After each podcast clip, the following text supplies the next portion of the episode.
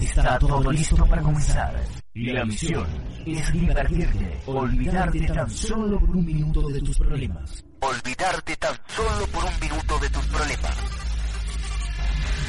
Y a través de la magia de la radio, entraremos a un mundo sobrenatural, donde la radio será parte de tu vida. Bienvenidos a lo sobrenatural. Bienvenidos a lo sobrenatural. En este momento comenzamos Ladrones de Sueños, un programa de radio donde te invitamos a conocer todo aquello que otros no se atreven a contarte. Misterio, historia, espiritualidad, cine, filosofía, lectura y en definitiva, entretenimiento a través de una ventana abierta al universo que te hará cuestionarte muchas de las cosas que hasta ahora consideras normales para ti. Soñador, quédate con nosotros y prepara tu mente para todo lo que vas a escuchar en estas próximas dos horas llenas de muchas incógnitas con Javier Mercado y Emilio Arias. Ladrones de sueños, bienvenido a tu despertar.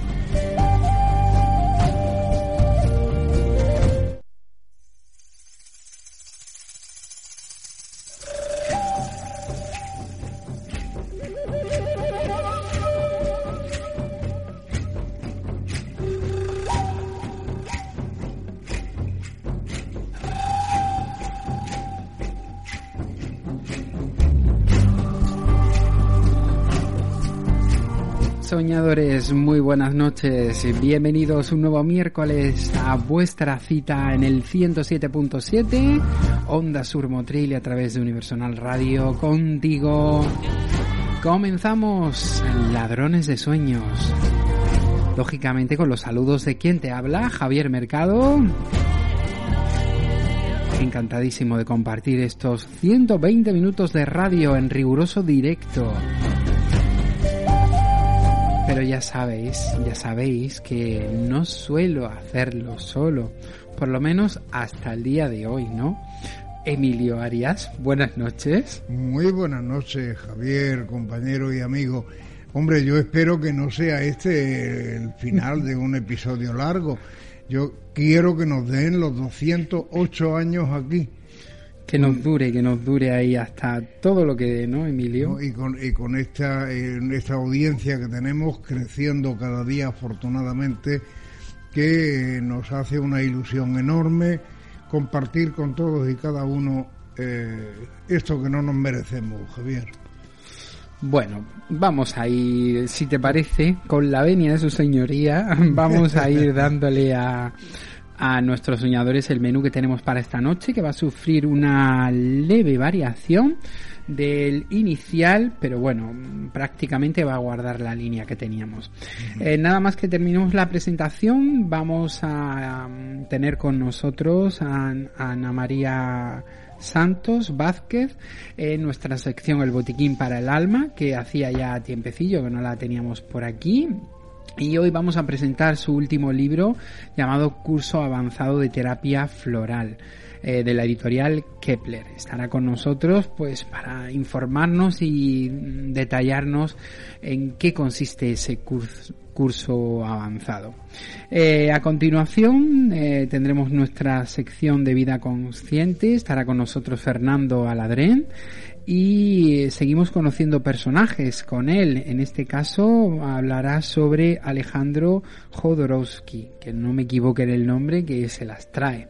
O sea que ya veremos a ver cómo, cómo seguimos. Como cada semana recibiremos un nuevo mensaje de las estrellas, eh, que siempre nos hará pensar y darle ese ese toque y en la recta final estará con nosotros eh, Gustavo Guirado con su sección El Reiki como camino hacia el amor, que hoy nos va a hablar de uno de los principios del Reiki que es solo por hoy no me preocupo. O sea que yo diría no solo por hoy, yo el resto de mi vida no me preocupo.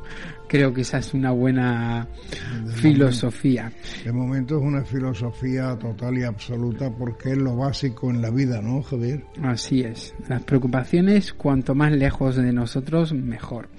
Y por eso digo que hacemos una pequeña variación porque teníamos nuestra sección a lomo de burro, pero al final Walter Sarabia no va a poder estar con nosotros esta noche en directo. O sea que lo disculpamos, ya viajaremos a lomo de burro otra semanita, que seguramente eh, nos acercará a algún lugar de esos que, que él conoce, mágicos y que siempre nos sorprende. Eh, las vías de comunicación con el programa, pues como cada semana, ya sabéis, tenemos a vuestra disposición vía Facebook nuestro grupo y la página de Ladrones de Sueños y a través de mm, eh, vía Twitter, ya sabéis que tenemos siempre un hashtag para cada programa, es almohadilla LDSEP 156 de nuestro programa 156. Y esto es todo, amigos. o sea iniciamos, iniciamos la gran carrera, ¿no? No es poco y no es nada. es mucho y además mucho lo que tenemos que aprender esta noche, Pues sí. Pues lo dicho, soñadores, sed bienvenidos, muy buenas noches y vamos a disfrutar del programa.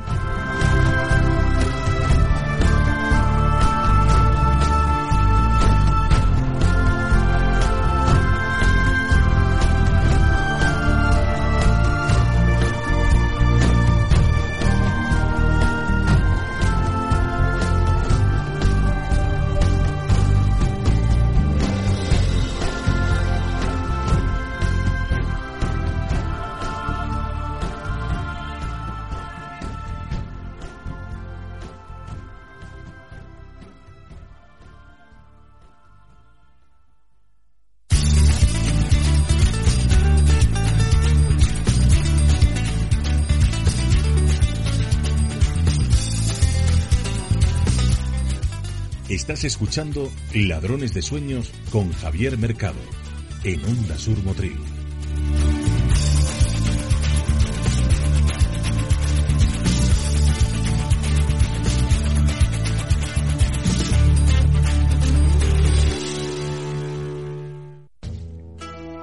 En Ladrones de Sueños, el botiquín para el alma. Te abrimos nuestra biblioteca para ofrecerte un elenco de lecturas que ayudarán a complementar tu alma.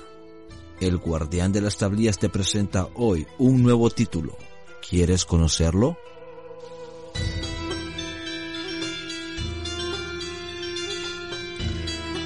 Pues claro que sí, claro que quiero conocer ese nuevo título que hoy vamos eh, a presentaros esta noche.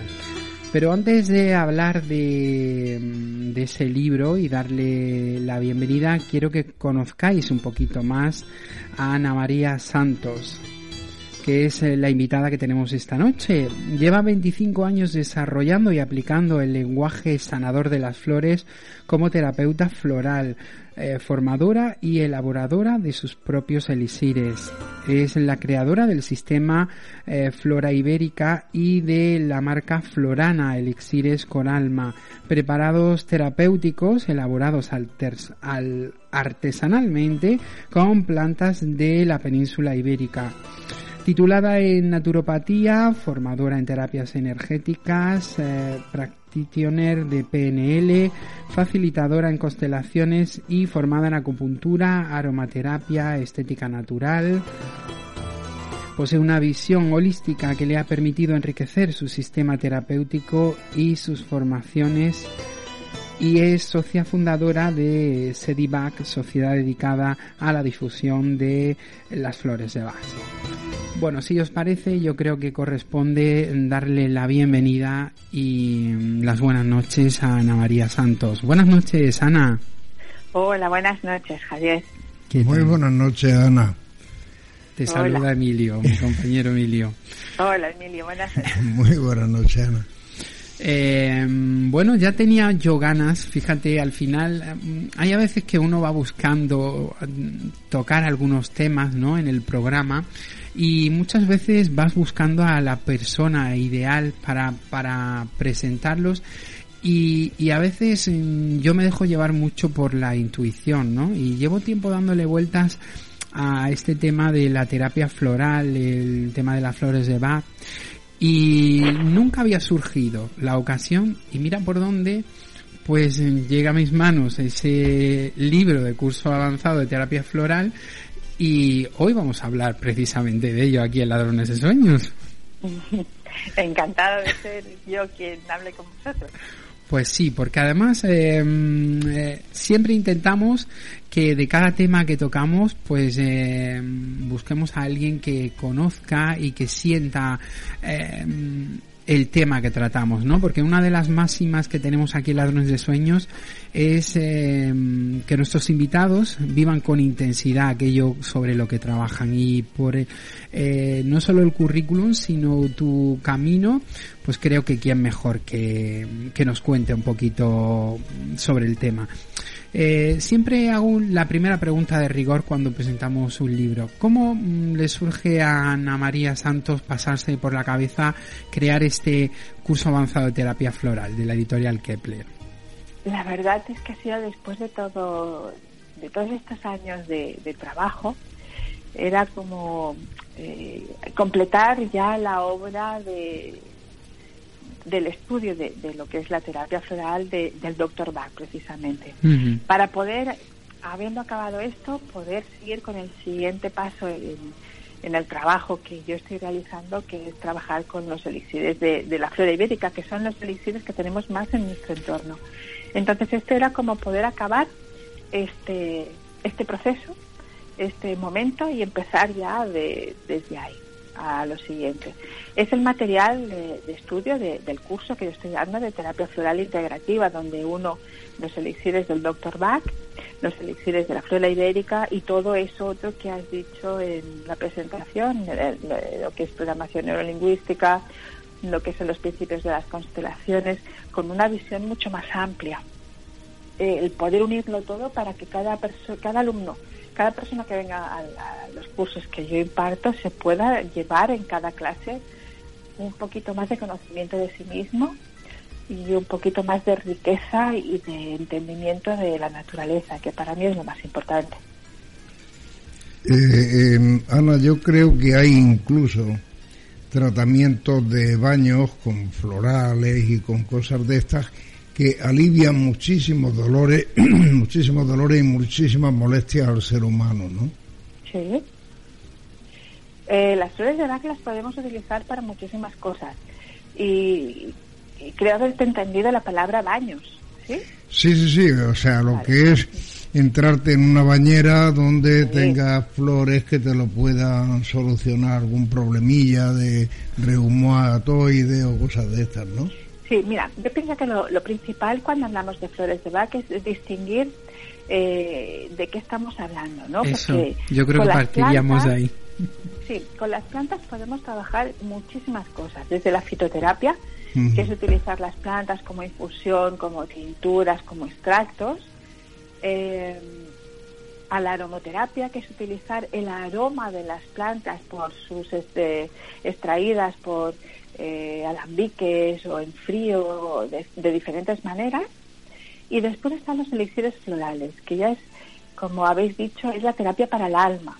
Y está hecho por otro método mucho más sencillo y que apenas eh, agredimos a la planta y utilizamos pequeña cantidad para un, un gran volumen de elixir, que son los elixires florales, que están hechos por maceración eh, al sol, utilizando eh, los cinco elementos como medio de laboratorio para poder hacer estos elixires. Uh -huh. y, y, con esta obra, que casi, por decirlo de alguna manera, es alquímica y mágica, desde luego, es con lo que eh, obtenemos el elixir que después nos va a servir para poder trabajar con nuestros pensamientos y creencias, poder armonizar nuestras emociones y poder trabajar también en el cuerpo físico cuando esa emoción está eh, obstruida o en el cuerpo haciendo y provocando cualquier dolor o cualquier circunstancia que nos que nos lleve a estar en, en malestar.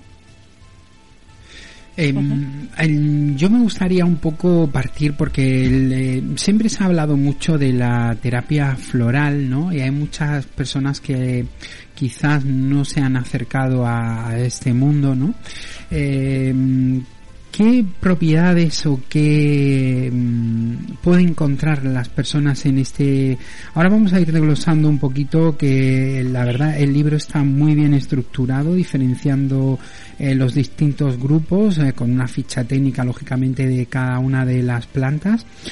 Y, mm, pero ¿qué puede encontrar la gente en, en esa terapia floral? ¿Qué, podemos mm, eh, la terapia floral, principalmente, el, subtítulo del, libro es Manual de Instrucciones para el Ser Humano. ¿Por qué? Porque es el, eh, la terapia floral, eh, la obra del Dr. Bach, nos ayuda a poder entendernos a nosotros como seres humanos desde la parte de las emociones, cosa que en ningún lugar nos han enseñado. Siempre nos han enseñado a cómo esconder las emociones, a cómo se tiene que ser eh, para estar, para ser un buen ciudadano, por decirlo de alguna manera. En vez de eh, habernos enseñado a, a poder descubrirnos con cada una de las emociones que tenemos, saber que están, saber que no son duraderas, sino que duran el tiempo que tienen que durar y muchas veces eh, son dos segundos que aparecen y están entre nosotros y que si durante mucho tiempo nos acompañan, podemos solucionar y armonizar esas emociones con estos elixires hechos de plantas de forma fácil y sencilla. Para mí eso es lo muy importante que tiene la terapia floral y saber, eh, la enseñanza de Bach nos dice que no hay nada que venga porque sí, sino que todo tiene un principio y un para qué, y que cualquier cosa que nos ocurre es para algo y por algo que nosotros estamos eh, haciendo nos hace responsables de nosotros mismos, de nuestra vida y empezar a, disfrutar de, nuestra eh, circunstancia de ser seres humanos. Para mí eso es lo importante de la terapia floral y, y es lo que puede encontrar cualquier persona cuando se acerca ese diccionario de emociones. Eh, Ana María, por ejemplo, mm, cuando entramos eh, avanzando un poco en el libro, ¿no? Eh, partiendo de esa primera parte donde hablas eh, sobre Edward Bach y la terapia floral, un poco esa filosofía, ¿no? El sistema floral y esos métodos de preparación. Cuando ya empezamos a hablar sobre los grupos, ¿no? Porque está mm, dividido en diferentes grupos. por ejemplo, cuando hablamos de los miedos, hay una serie de plantas que influyen, ¿no? O, mm, podrían tratar los miedos. ¿De qué forma podríamos entender que el mm, tratarse con una planta podría ayudar a, mm, a superar los miedos, por ejemplo? A ver, estamos hablando de, de una terapia que es vibracional. Eh, entonces, nosotros eh, actuamos el doctor Bach parte de una base, de, un estudio, primero eh, eh, trabajó muchísimo con la homeopatía. Y desde la homeopatía a la persona se le, se le investiga en todos los aspectos de su vida. Entonces, él, como conocía las plantas, descubrió que muchas de las cosas que nos ocurrían tenían una similitud en las plantas, en la forma de crecimiento, las flores y todo lo que ellas expresaban. De esta manera, eso se llama asignatura, él hizo las comparaciones de los estados emocionales con el estado de la planta. Entonces se dio cuenta de que utilizando ese elixir podía corregir ese estado emocional en esa persona, siempre basándonos en el aspecto negativo.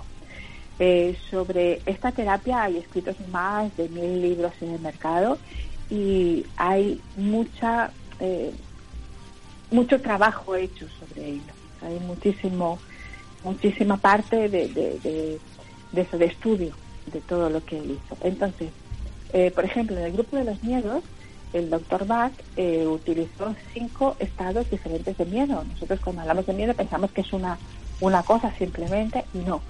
Para él hay cinco estados de miedo que se pueden diferenciar, como el primero podría ser el miedo a las cosas concretas, el miedo a lo desconocido, el miedo a perder el control de uno mismo, el miedo a lo que le pueda pasar a los demás y el terror pánico. Entonces, cuando nosotros eh, descubrimos cuál es el miedo que le está afectando o que nos está afectando en ese momento, utilizamos la planta adecuada que sabemos que sirve para ese estado, nosotros la aplicamos y la tomamos y eso empieza a armonizarse, con lo cual si tenemos algún algún problema físico causado de ello también empieza a desaparecer. Y lo principal es que muchas veces, no siempre evidentemente, eh, tomamos la conciencia de que ese miedo que tenemos no tiene ningún sentido que esté ahí, por ejemplo.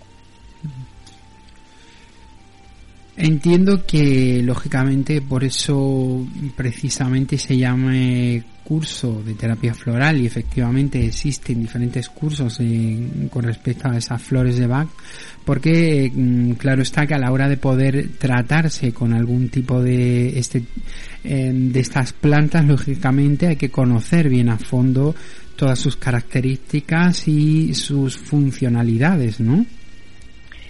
Sí, eh, es curso de terapia floral y mm, eh, es un libro que eh, como curso es interactivo.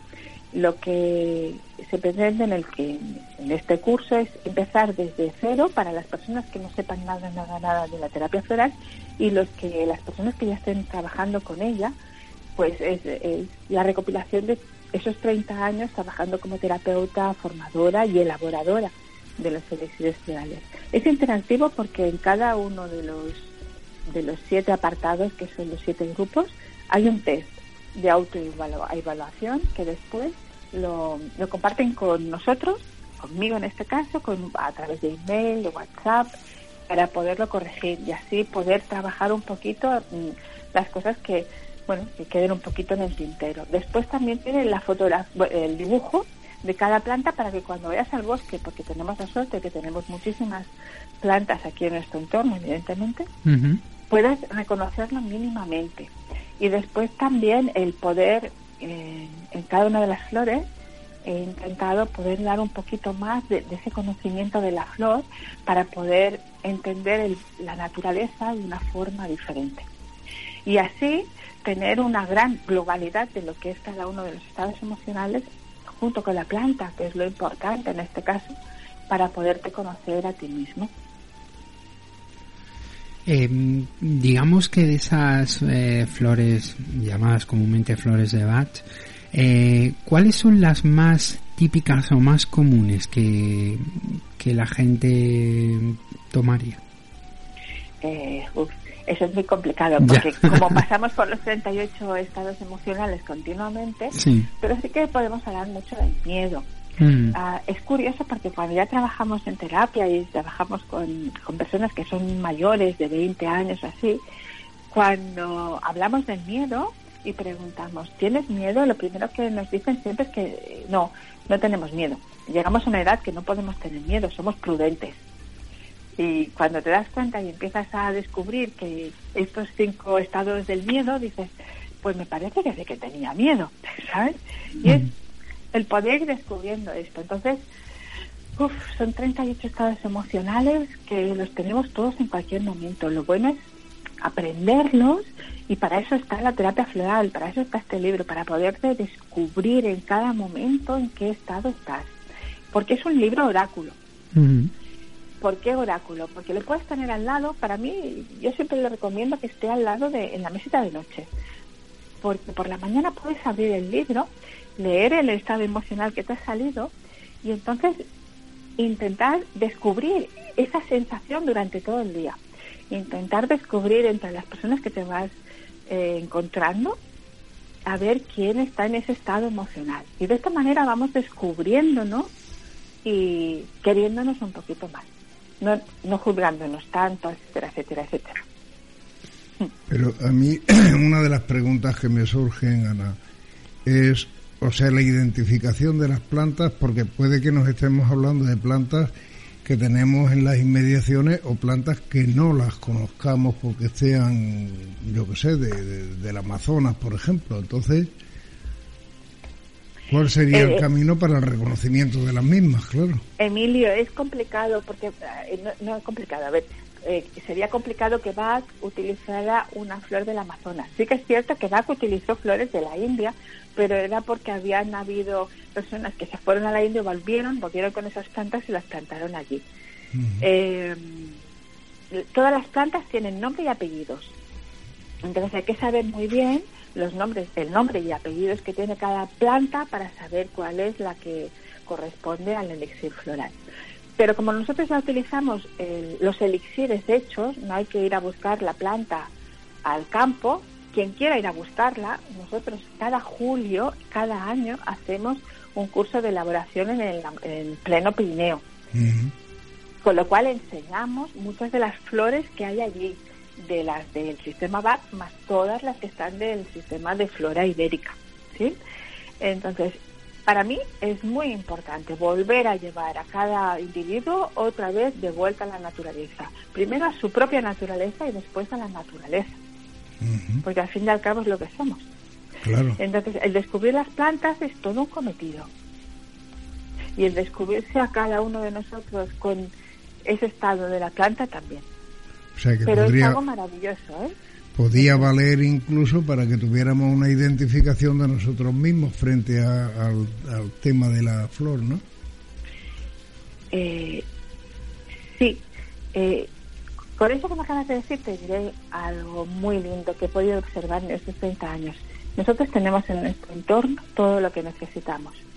Todas las plantas que están a nuestro alrededor, en nuestros jardines, en nuestras terrazas, tienen, hablan de nuestro estado emocional, o de nuestro, eh, nuestro estado de creencias.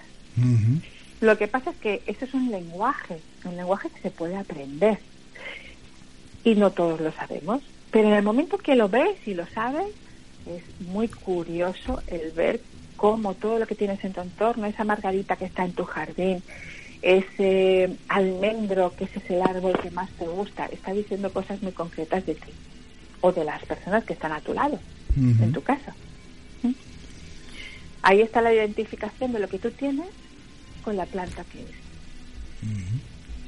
De hecho, también es importante, creo que mm, avanzar a la gente que no conozca un poco todo el tema de la terapia floral, que se trabajan con elixires, ¿no? Elixir, ¿no? De, de esas plantas en sí, que no es con la propia planta directamente, ¿no? No es lo que decía al principio, que hay muchas maneras de trabajar con las plantas medicinales y en este caso es con el elixir, que es una, un preparado de solarización de la planta en, el lugar que ellas nacen. Entonces, ese elixir es el que nosotros utilizamos en las terapias. Eh, para explicar un poquito más para qué sirven, por ejemplo, todo tipo de emociones, el, los celos y la rabia es algo que no, eh, no hay un remedio para poder eh, sanarlo y para poder aprender de ello. Pues hay una flor específica que es para los celos y para la rabia, por ejemplo, para la intolerancia, para el resentimiento, para la tristeza, para la duda. Pero para llegar a eso tenemos que saber que tenemos todas esas emociones y que esas emociones pasan a través de todos los seres humanos todos las tenemos. Unas eh, se quedan en nosotros mucho más tiempo, como un, como un amigo que pueda venir de un país lejano y se queda se instala en casa, y otras simplemente atraviesan como el que viene a tomar el café y se marcha. Entonces, cuando esas emociones nos están molestando de alguna manera es cuando tenemos que buscar un remedio. ¿Qué tipo de remedio? Buscando una terapia, alguien que nos acompañe a podernos descubrir a nosotros mismos. Y las flores de Bach nos ayudan a eso, a podernos descubrir y a poder trabajarlo de forma sutil. Bach decía que la enfermedad tenía que, que poder curarse como cuando la nieve se, se deshace cuando el sol le está tocando. O sea que imagínate cuál es la visión que él tenía de, de, de, ese, de eso que nos ocurre a todos ¿no? en un momento dado, que es ponernos enfermos, estar mal. ¿Y cómo diagnosticar o, digamos, eh, ver qué tipo de, de terapia floral eh, aplicar a una persona o a otra?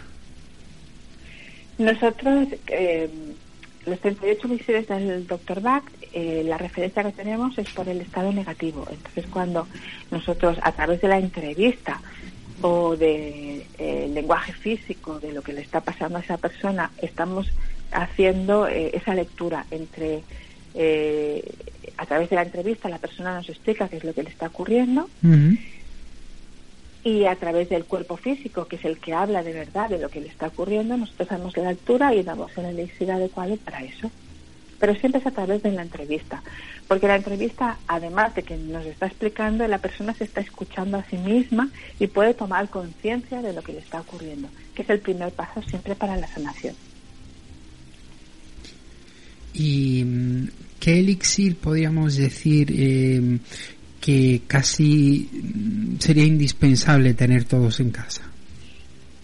El, el, remedio rescate. En este caso nosotros trabajamos con... Remedio rescate es la composición de cinco elixires que hizo el doctor Bach, que sirve pues para eso, para rescatar de cualquier momento y cualquier situación. Pero nosotros en Florana trabajamos con el Hepta Remé, que son siete, Hepta de siete, son siete remedios, son los cinco del doctor Bach, más dos elixires más, que en, todo este espacio de tiempo que llevo trabajando con ellos hemos ido descubriendo que hay un elixir que además de servir para la adaptación del medio ambiente, de lo que te esté ocurriendo en cualquier momento, es hemostático.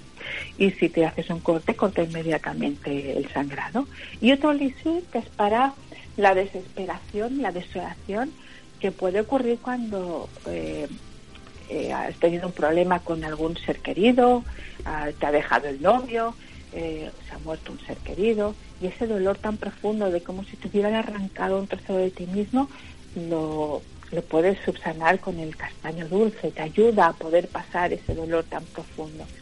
Entonces esas dos elixires los añadimos a los cinco elixires del Dr. Bach y se llama el Carremey.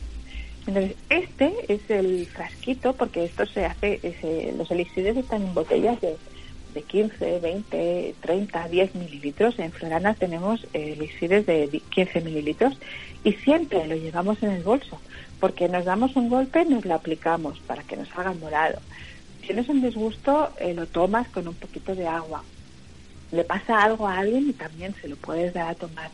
Y armoniza esa circunstancia sea la que sea, antes de tomar una aspirina, antes de tomar cualquier cosa, tomar el, el para poder armonizar y solucionar lo que nos está pasando. Entonces yo eso, que son esos siete elixires, es lo que recomiendo a todo el mundo que lo tenga en su botiquín, en su bolso o en el bolsillo del pantalón o de la chaqueta donde tenga que ir. O sea, como un amuleto, pues. No, amuleto no. Solo fuera un amuleto. no, pero tienes que tomar o poner. Como no, de amuleto nada. Emilio, mejor que una aspirina en el bolso. claro, Lógicamente, algo natural, ¿no? Yo creo que al final eh, todo este tema hoy hemos eh, industrializado mucho, ¿no? Ciertas eh, terapias, ¿no? Las hemos llevado todas al laboratorio y no hemos olvidado mucho de las propiedades que efectivamente es lo que siempre han estado con nosotros, que son las plantas, ¿no? Casi que por desconocimiento o porque hay otros intereses, ¿no? Económicos, se han quedado un poco eh, olvidadas, pero creo que al final eh, la mejor terapia natural que uno puede recibir está claro que viene de la naturaleza, ¿no? Siempre. Y además, eh, siempre conociendo lo que a la hora de Efectivamente, las Ahora no es cuestión de salir a la calle y empezar a comer lo que Efectivamente. Porque te puedes envenenar. hay que, hay que prepararse también para ello, como cualquier otra cosa, ¿no? Que en el fondo somos parte de la propia naturaleza, ¿no? Exacto, somos naturaleza y eso es lo principal. Y todo está eh, eh, tendría que estar en equilibrio y de hecho lo, llevamos como podemos. El equilibrio siempre está ahí. Lo hacemos como podemos, siempre. Pero si lo podemos hacer de una forma consciente, mucho mejor. Y sobre lo que has dicho de llevar una aspirina en el bolso, la aspirina siempre, eh, los elixires florales no tienen efectos secundarios de ningún tipo. Lo pueden tomar cualquier tipo de personas embarazadas, bebés, Incluso va bien para los animales, con lo cual ahí se ve eh, que no es un efecto placebo, y las plantas. Cuando sabes qué es lo que necesita, le das el elixir adecuado y aquello responde a lo que le estamos aplicando. Entonces, eso es una de las cosas maravillosas que tiene la terapia floral, que no tiene efectos secundarios en ningún momento y, para nada. Y es inocuo, o sea, para todo el mundo en cualquier circunstancia. Y lo podemos aplicar, como decía antes Emilio, nos los podemos aplicar en un baño, nos lo podemos aplicar en la comida, lo podemos aplicar en cosmética, en veterinaria, en todo. Es un libro de instrucciones, es para conocernos y conocer al que tenemos delante y entender que porque el otro sea malo en ese momento y nos esté insultando, puede ser que le esté pasando algo y que eso le esté llevando a ese estado. Pero que ese estado no es lo que va a ser toda la vida, que ese estado también lo puede corregir ser una persona maravillosa. Hay una nos ayuda cosa, a tener más compasión. Hay una cosa, Ana, que eh, yo la recuerdo de cuando yo era niño, ya hace un poco rato de eso. Entonces había una, eh, cualquier, no sé, una torcedura, cualquier cosa que tenía, lo primero que te aplicaban era alcohol de romero. Aquello era Ah.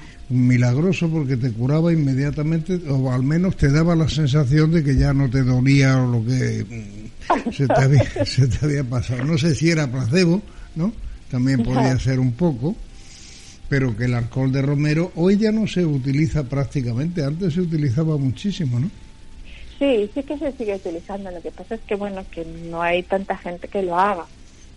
Pero sí que se utiliza. Antiguamente era el alcohol de romero por allí, pero en, en lugares de montaña se utilizaba el alcohol de, de, la, de árnica, que es una planta que sirve para los golpes. Y también el de hipérico. Y nosotros en el elixir floral, como elixir floral, cuando alguien se da un golpe utilizamos la estrella de Belén. O el heptarremey, que lleva la estrella de Belén. Con lo cual el morado, el golpe, lo reabsorbe el cuerpo sin que tenga que salir. Mm. Pero esto hay que verlo. Por Bien. eso digo que hay que llevarlo dentro del botiquín para poderlo ver todas estas cosas maravillosas que hacen las flores.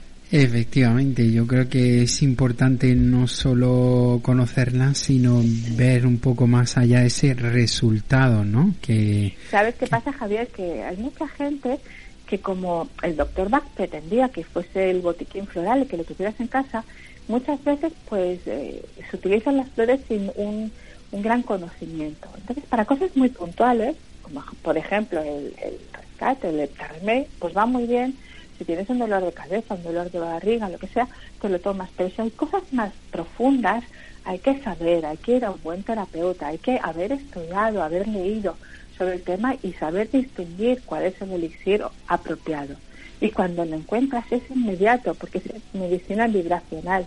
Inmediatamente armoniza lo que esté en, en desarmonía para ponerlo en su estado normal y natural. Eh, para hablar de las flores ahora, que ya la física cuántica está tan de moda, es mucho más entendible que antes, que antes no podíamos hablar de vibración y de muchas cosas, ahora sí. Y entonces se entiende mucho mejor. De hecho antes también se vinculaba en cierta parte todo este tipo de terapia floral con la brujería y estaba un poco también, ¿no? Apartado, ¿no? De lo que la realidad ofrece, ¿no? En cierta forma. O sea, por un lado se ha ganado mucho en, abrir el campo a todo este tipo de terapias, ¿no? Eh, yo, que, ¿sabes? Eh, yo, a ver, ¿cómo te lo diría? Primero, la palabra bruja, bruja para mí quiere decir mujer sabia. Para mí la magia no es algo que nunca ha existido, sino algo que prohibieron. Y si Mm. lo prohibieron todas las culturas y religiones era por algo. Lo prohibieron. Mm, Nadie decía que no existía, sino que lo prohibían. Entonces, todo lo que eh, era el reino de las plantas ha sido y sigue Siempre. siendo una manera muy sabia para sanarse. Lo que no es normal es lo que se hace con las plantas, porque si, por ejemplo, la aspirina es aceti- eh, ácido acetilsalicílico que sale del sauce y de muchos otros eh, especies que hay en la naturaleza, pero cuando tú simplemente extraes esa parte de la planta, estás quitándole todo lo otro que hace que esa planta, cuando tú te la tomes, no te haga daño. Entonces, hemos intentado hacer las cosas muchas veces mucho más complicadas pensándonos que era mucho más sano. Y en la sencillez está la sabiduría. Pero supongo que tenemos que llegar a, a, lo muy complicado para volver otra vez a darnos cuenta que la sencillez está la sabiduría.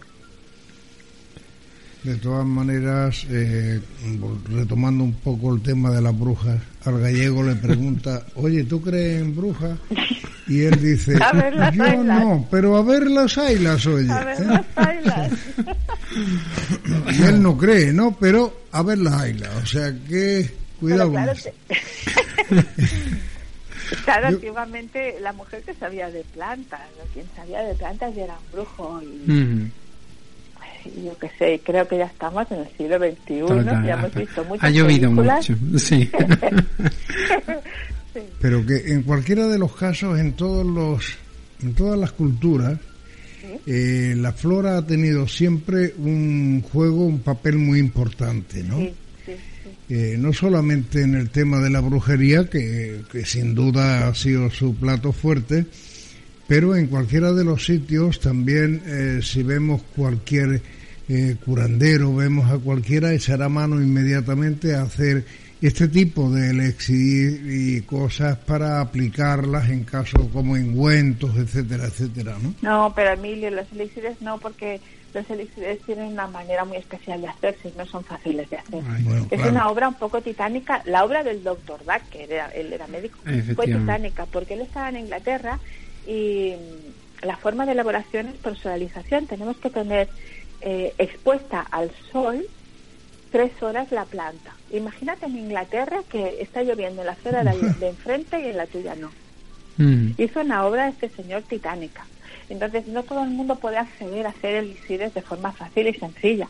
Necesitamos una serie de cosas que, que solamente unos cuantos mm, tenemos la llamada, por decirlo así pero que a mucha gente le apetece y le interesa después conocer las flores y hacer un elixir, porque es un acto, como os he dicho al principio, de magia, de pura magia. De puro encanto. Pues eh, Ana María, se nos agota el tiempo. La verdad es que podíamos estar hablando contigo de plantas y flora eh, tiempo y tiempo, pero yo creo que como punto mm, inicial de partida para aquellos que no conocían en nada este tema, o bien algunos que, que lo conocían, pero a veces eh, erróneamente, ¿no? Como se suele decir, lo importante es invitarlos a que conozcan ese curso avanzado de terapia floral de la editorial Kepler que seguramente van a encontrar ahí muchas, pero muchas respuestas, porque yo creo que es eh, buen punto de partida y, como no, pues eh, te invito a que le recuerdes también a nuestros soñadores vuestra página web y donde pueden ampliar también más información. Sí, eh, podéis entrar en la página web de anamariasantos.es y de florana.es. Allí encontraréis vídeos en plena naturaleza donde enseñamos las flores y el, el aspecto positivo y negativo de cada planta, de cada flor y muchas cosas más que podréis encontrar allí. Y será un placer si queréis escribirnos y preguntarnos cosas, ahí estamos para lo que necesitéis en cualquier momento. Pues eh, fantástico, Ana María. Muchísimas gracias por estar esta noche con nosotros, por explicarnos y acercarnos a la terapia floral y, bueno, pues eh, desearte toda la suerte del mundo con este estupendo libro, manual y curso completísimo para ir eh, conociendo mm, todo este mundo. Muchas gracias, Javier. Muchas gracias, Emilio. Eh, de, todas formas, todo lo que sea aliviar el dolor de la gente, mm, francamente, y hemos aprendido hoy mucho con relación, porque eh, es un, mundo muy, muy, muy, muy de no conocerlo, ¿no? Muy desconocido para la inmensa mayoría, para mí, por ejemplo. Sí. También eh, os comunico que tenemos pequeños eh, un pequeño curso online que saldrá el mes de marzo que también se podrá ver allí más cosas ah, estupendo. Pues dicho queda lo dicho Ana María. Muchísimas gracias y buenas noches. Un beso muy grande Ana María. Hasta luego, Hasta luego Adiós.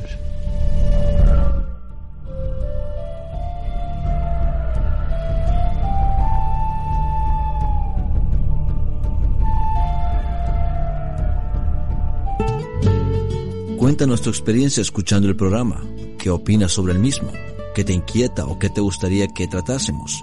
Y sobre todo, no te pierdas nada del programa y las interesantes noticias que recopilamos en nuestra web de ladronesdesueños.es. Ladrones de Sueños. Bienvenido a tu despertar.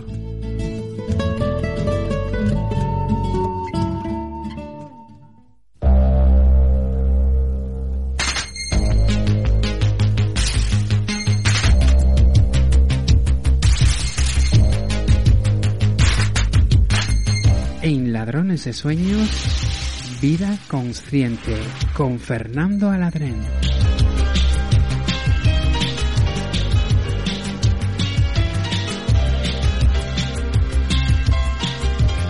Y como bien habéis escuchado, seguimos avanzando aquí en Ladrones de Sueños. Llega el momento de nuestro espacio de vida consciente. Para ello se encuentra con nosotros una noche más Fernando Ladrén, a quien le damos las buenas noches y la bienvenida a Ladrones de Sueños. ¿Qué tal? Pues buenas noches Javier, buenas noches Emilio y a la numerosa audiencia de Ladrones de Sueños. Muy buenas noches nuestro buen amigo Fernando.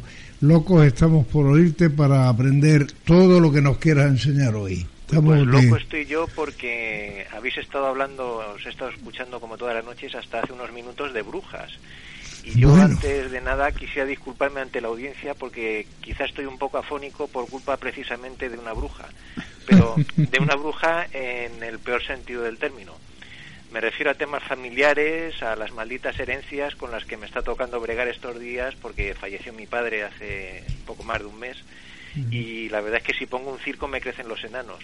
Sí. Y digo todo esto porque es precisamente de las familias y de lo que heredamos de ellas, normalmente para mal, de lo que os voy a hablar por el personaje de hoy. El, el personaje de este miércoles es una auténtica eminencia, digamos, en lo que se refiere a conflictos y traumas familiares y es un hombre que esta misma semana ha cumplido la friolera de, de 91 años. Me estoy refiriendo al, al incalificable, porque es muy difícil de describir, eh, Alejandro Jodorowsky.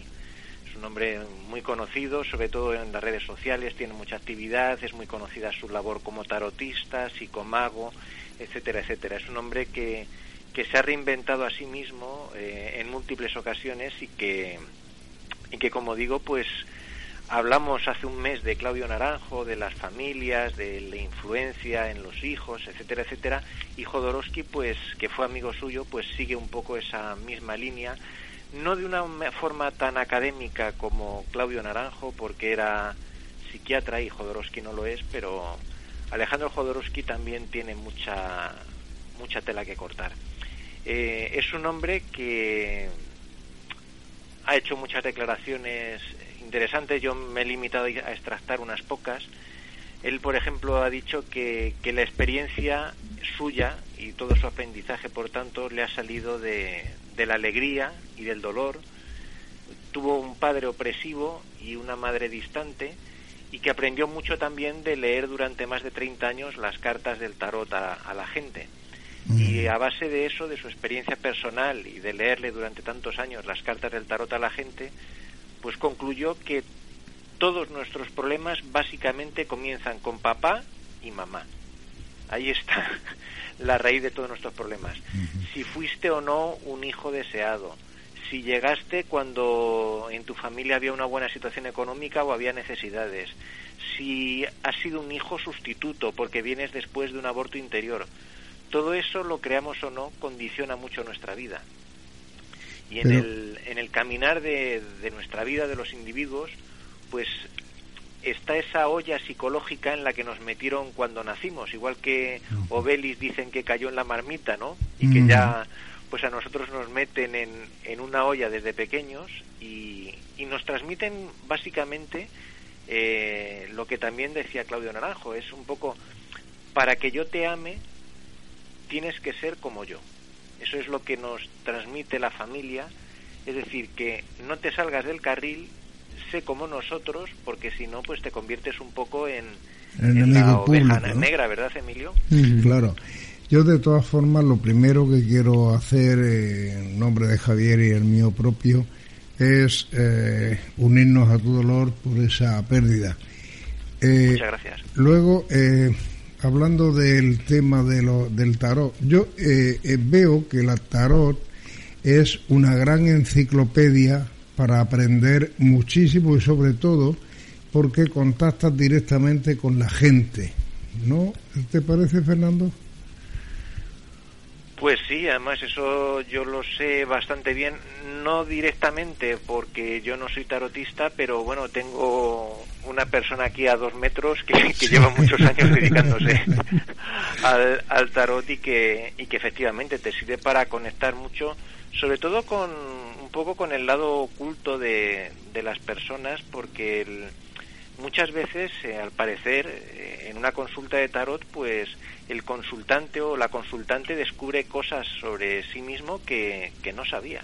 Entonces, eh, es, es una herramienta muy curiosa que hay gente que, que la tiene un poco despreciada, pues porque, porque, bueno, pues porque la imagen que da mucha gente pues es bastante indeseable, porque parece, bueno, pues que no sé, una tomadura de pelo, porque realmente una lectura de tarot es, es algo bastante serio, lleva tiempo, no se puede hacer como hacer churros, mm. entonces eh, lleva su tiempo. Y yo que además, además de tener una tarotista en casa, pues conozco a, algunas bastante serias, pues sí que puedo decir que realmente eh, van más allá de, de lo que uno mismo puede llegar a intuir. A mí, por ejemplo, me, una tarotista que no es mi mujer, pues me, dijo hace no mucho tiempo que la muerte hace muchos años de un ser querido cambió por completo mi vida.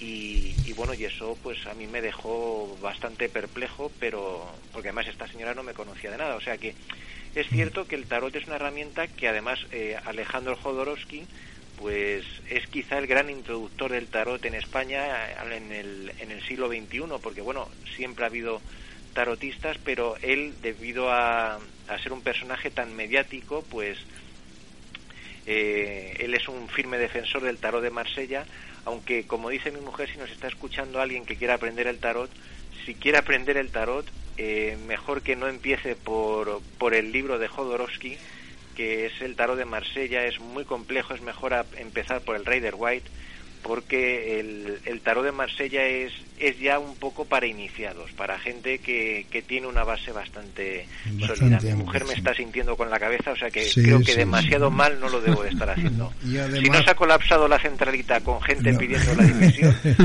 pues vamos bien. Además hay otra cosa, Fernando, por ahí, que sin duda el tarot es una forma de realidad y de seriedad en el momento que nos convertimos en los reyes del tarot, malo, malo, malo. Hay demasiados reyes del tarot, ¿no? Sí, eh, es que el, tarot es una herramienta, mi mujer siempre dice que es como una brújula, que realmente lo que hace es orientarte y que mm. realmente, eh, digamos, no hay que tener grandes capacidades, ni creerse San Pedro, ni un medium, ni ni nada por el estilo. Es decir, eh, cualquier persona puede ser tarotista, pero claro, siempre y cuando eh, pues lo hayas estudiado, porque el tarot al fin y al cabo es un idioma, es un lenguaje que te habla, igual que tú puedes aprender inglés, alemán o francés, el tarot es otro idioma. Pero claro, hay gente que dice, bueno, yo es que aprendí el tarot en un fin de semana. Y digo, pues esta persona es superdotada o no No, lo lleva, lo lleva claro que lo que quiere lo que quiere es hacerse rey del tarot, ¿sabes lo que sí, sí, sí, o sea, que estamos llenos de, grandes expertos en, todo y muchas veces pues hay gente sencilla, que es lo que me ha pasado a mí en ocasiones, que acudes a gente sencilla, por ejemplo, a que te eche las cartas, gente que no, no conoce a nadie y te aciertan mucho más que, que Pepita Pérez, que sale por televisión disfrazada y, que, vamos, y que lleva tres kilos de Titan Lux encima, ¿sabes? O sea, Bueno, no se puede hacer publicidad. Voy a, voy a reconducir porque es que yo sé que Emilio ya sabes que es experto. No, bueno, pero ya te he dicho muchas veces. O sea, yo con Emilio salgo para La Coruña y acabo en Valencia. ya lo sé. sí, es experto de echarlo todo por alto. Tú vienes a hablar de Jodorowsky y acabamos yo, yo hablando... Aquí a hablar de Jodorowsky, pero si Emilio quiere que hablemos del tarot, oye, aquí... Vamos, acabamos aquí. hablando de lo que quiera Emilio. ¿Te das cuenta del No, poder no, que tiene? no. No, no, pero es que vamos a ver, Emilio es el mayor en edad de saber y gobierno. Sí, Entonces, pero yo creo que al final, ¿sabes lo que le ha pasado? Que como vas a hablar hoy de alguien tan cercano a su época, pues mm, se ha emocionado, Hay ¿sabes? ya te está uy, pero, interrumpiendo. pero qué va, pero si, si Emilio es un niño de San Ildefonso te está interrumpiendo con, para, con para, para no dejar Muchas gracias, Fernando. Hombre, Es que- eh, tiene 20 años más que tú. Vamos a reconducir, señores. y, Javier vamos me- a dejar a Fernando que siga por donde iba. ¿no? Venga, pues vámonos. Emilio. No, pero que yo, yo, estoy, yo estoy muy bien, ¿eh? Ya lo sé. Rafa- Rafaela, ¿qué tal? ¿Le, le está gustando el programa? sí. O sea, No, mira, ¿sabes lo que pasa? Que aquí lo importante es pasar un rato entretenido y bueno, y si podemos dar una cierta información, pues genial. Claro. Bueno, vamos a reconducir ya. Vamos a y yo le agradezco a Emilio sus comentarios porque me parecen a- y porque además así queda mucho más distendido que es- que estar yo aquí simplemente leyendo una perorata, ¿sabes? Nos ponemos Sí. muy Bueno. serios, tampoco es eso. Pero si yo no. Ejerzo mi función, al final se nos va a dar más. Bueno, pues eh, volviendo a lo de Jodorowsky, eh, Sí. este hombre él comentó pues que, que se fue de, de Chile eh, muy joven, con veintipocos años, y que él nunca más quiso saber nada de su familia. De hecho, eh, él tenía una hermana que él comentó en las redes sociales, en Twitter, que indirectamente pues se enteró hace pocos años de que su hermana había fallecido y él compartió pues con la gente en las redes sociales pues que lo sentía que le había causado dolor pero él eh, su hermana también muy mayor ochenta y tantos noventa años y él no sabía nada de ella y se enteró indirectamente que había fallecido. Es decir que él cortó completamente amarras se fue de Chile eh, se vino a Europa concretamente a París porque él decía que su familia que eran seres tóxicos y que él eh, cayó en el grave riesgo de, la trampa o de haber caído en la trampa de, de amar a, lo, a los padres sean como sean. Y él dice que ese instinto gregario, que en el fondo lo tenemos todos los seres humanos, de, de desear, eh, cuando nos- nuestros antepasados no son de nuestro agrado, pues quedarnos en cierto modo toda la vida atados a ellos emocionalmente, como pidiéndoles que nos den lo que lo que hubieran debido darnos. Lo que hubieran debido darnos eh, de niños en, en la infancia, pero claro, eso es como se suele decir pedir peras al olmo y hablando de olmos, pues es un árbol, es hay que cortar con el árbol genealógico. Eh, Mm. En, en ocasiones, vamos a ver, si tú tienes una familia ideal en la que todo va muy bien, pues no, pero si tienes una familia tóxica, pues hay que cortar con el árbol genealógico, pero eso, como él dice, es un acto he- heroico y que no se lo recomienda a cualquiera, porque como seas una persona muy sentimental o un alma débil, pues cortar de raíz con el árbol genealógico te puede Te puede hacer daño. te ¿eh? puede generar grandes problemas. De hecho, volviendo al tarot, eh, él dice que gran cantidad de veces, eh, leyendo el tarot, lleva media vida leyéndolo, se encuentra con, con personas ya adultos, muy adultos, que, que por no haber resuelto sus traumas infantiles eh, siguen aferrados a la ilusión de que sus padres algún día vayan a comprenderlos, vayan a amarlos, y, son personas que ya con 40, 50 años que se niegan a, a aceptar que lo que no les dieron cuando niños, pues ya no se lo van a dar.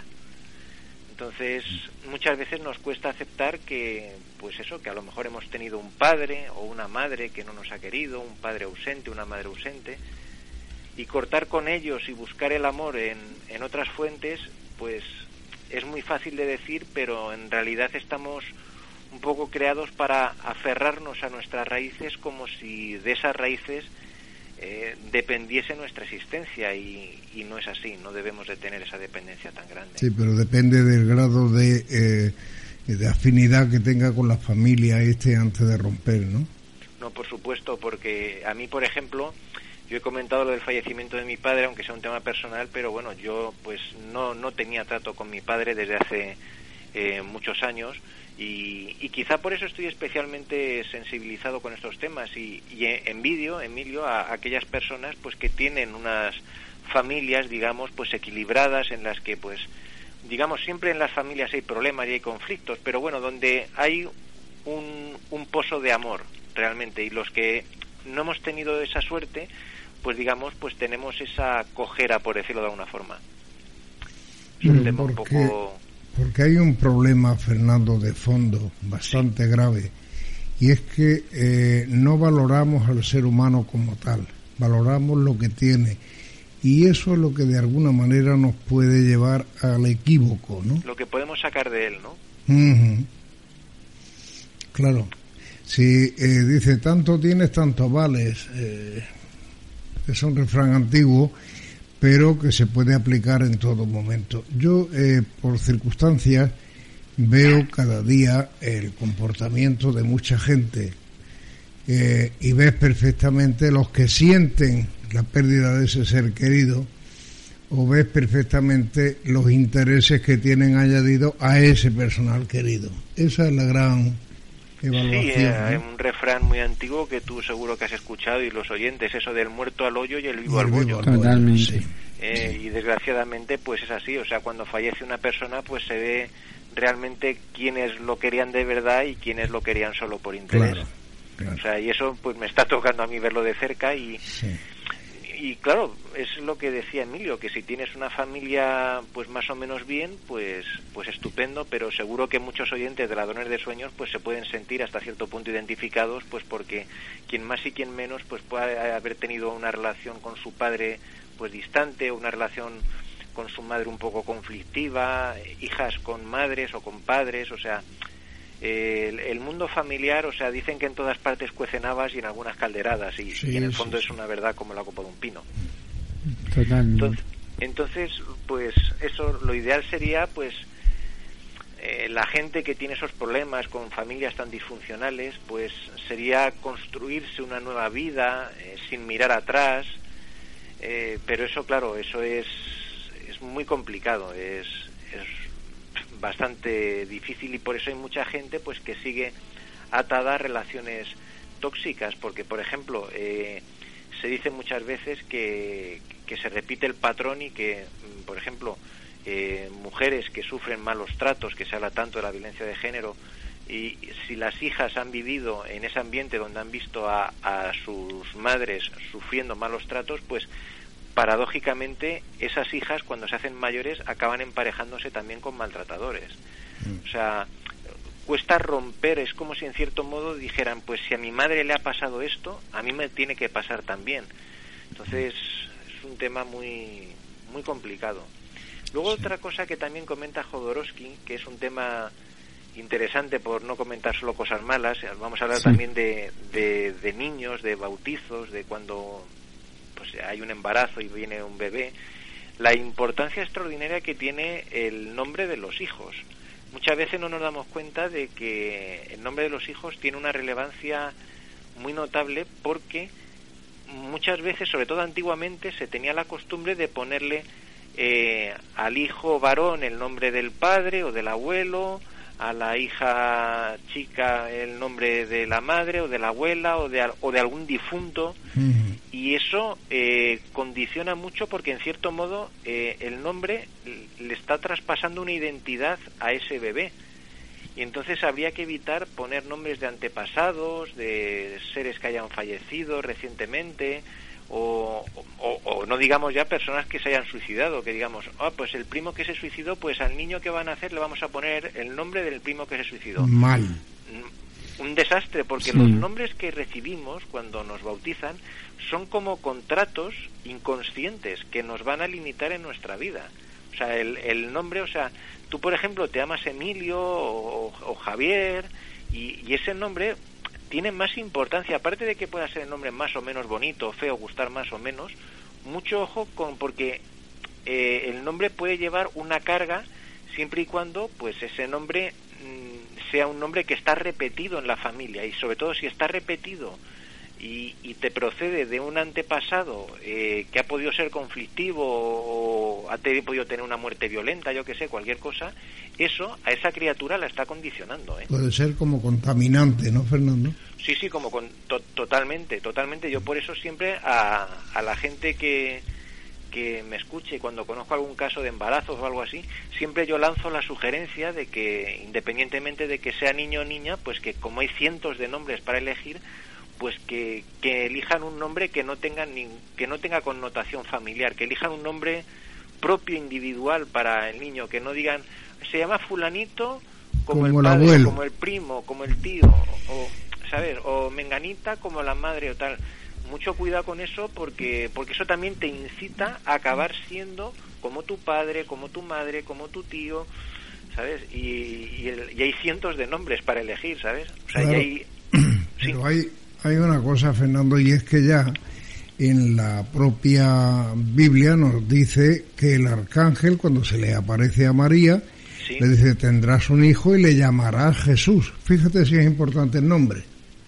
Hombre, es que el, nombre es muy importante, porque fíjate, le llamará Jesús. No, no le dijo, ponle José como su padre. No, no, no, le llamará Jesús que además, eh, si lo miramos un poco, en la, en la casa de procedencia de María no existe ningún Jesús. Ah, pues mira, Emilio, ese dato yo no lo conocía. Pues no hay ni un solo dato registrado en la historia que de la casa de María, de la procedencia de María, hubiera ningún Jesús en ningún caso. Pues eso, pues eso, pues mira, me alegra que hagas esta postilla porque me parece muy muy pertinente. O sea, si el Hijo de Dios, digamos, tuvo un, un nombre propio, individual, no el de, el de su padre, ni el de un tío, ni nada por el estilo, pues es, es lo que decimos, que, que muchas veces se hace con la mejor intención, ¿no? De decir, por ejemplo, pues si nace una niña y, y, la abuela ha muerto recientemente, decimos, pues vamos a ponerle menganita como a su abuela. Como en forma de homenaje pero mucho cuidado con esos homenajes porque a veces los carga el diablo, ¿eh? Claro, pero hay que tener en cuenta de que eh, María viene de la casa de David. Fíjate si hay nombres para poderle poner al recién nacido, es decir, a, Jesús. Sí, sí, sí, Pero eso era algo también muy típico en la época. Hoy quizás ya está un poco más relegado al pasado, ¿no? Sí, antiguamente o se ponía el nombre de los padres o el del santo del día. Sí se hacía también que también era un crimen porque si te tocaba eh, un nombre precioso como el mío por ejemplo pues no había ningún problema. Sí, no, no, pero pero si te tocaba Nicomedes por ejemplo pues eso porque en el día que nacías también te lo niñaban o, sea que... también. Sí sí ahora la gente joven que nos esté escuchando dirán pero eso de poner el nombre del santo del día o tal que han pues sí, pues antiguamente se hacía mucho eso. o sea, los padres no se calentaban la cabeza. No, pero ahora ponen Kevin, ponen Jonathan, en fin. Chloe, bueno, ponen, ponen nombres... Ponen una variedad tremenda. Sí, a veces yo creo que nos hemos ido al extremo opuesto. Nos hemos ido de nombres muy clásicos ya desfasados, o sea, irnos ya a Robustiano y todo eso son nombres así un poco nos hemos ido a Jennifer, a Joshua, entonces yo creo que en la virtud está el término medio, que Emilio, por ejemplo, está bien. Hombre, a mí me gusta, a mí me gusta mi nombre muchísimo porque además dice mucho y no le ha pertenecido a nadie. me lo pusieron por azar, no sé si es que era porque me extraña a mí que haya, porque no creo que haya muchos San Emilios en el calendario, ¿no? O sea que tú no tienes ningún familiar cercano, ningún antepasado que se llame Emilio. No tengo ninguno. Pues mira, pues eso está muy bien. Hay un, parece ser que hubo un Emilio que yo no lo conocí, un tal primo, o yo no sé qué historia de mi padre, pero vamos, lejano que yo no ni lo conocí pues ni sabía de él. El tema está en, en que se recomienda, luego cada uno que haga lo que quiera, pero se recomienda no poner el nombre de un pariente muy cercano, sobre mm. todo, pues si puede ser evitar padre, madre, abuelos, mejor, porque hay, hay muchísimos nombres que, que, poner. A mí, por ejemplo, Emilio o, Javier, pues me parecen dos nombres pues estupendos, pero yo no pondría ni Emilio ni Javier a un hijo mío en el caso de que tuviese algún familiar cercano que se llamase así, simplemente. Preferible ponerle, Fernando, preferible ponerle Androcle. sí, sí, yo, yo de verdad te, te lo digo, eh, no hay que irse al extremo, ¿no? Pero, por ejemplo, a una abuela mía ya fallecida nació el día de San Cristóbal, el 10 de julio, y le cascaron con un par de narices cristobalina. Cristobalina. Claro que eso entran, eh, vamos, entran ganas de fusilar a esos padres. O sea, pero ¿cómo haces ese crimen? Calvario para toda su vida. Sí, sí, sí. Bueno, pero hacía que la llamaran Carmen, ¿sabes? Todo el mundo la conocía como Carmen, porque el Día de la Virgen del Carmen, como sabéis, en las ciudades marineras es el 16 de julio.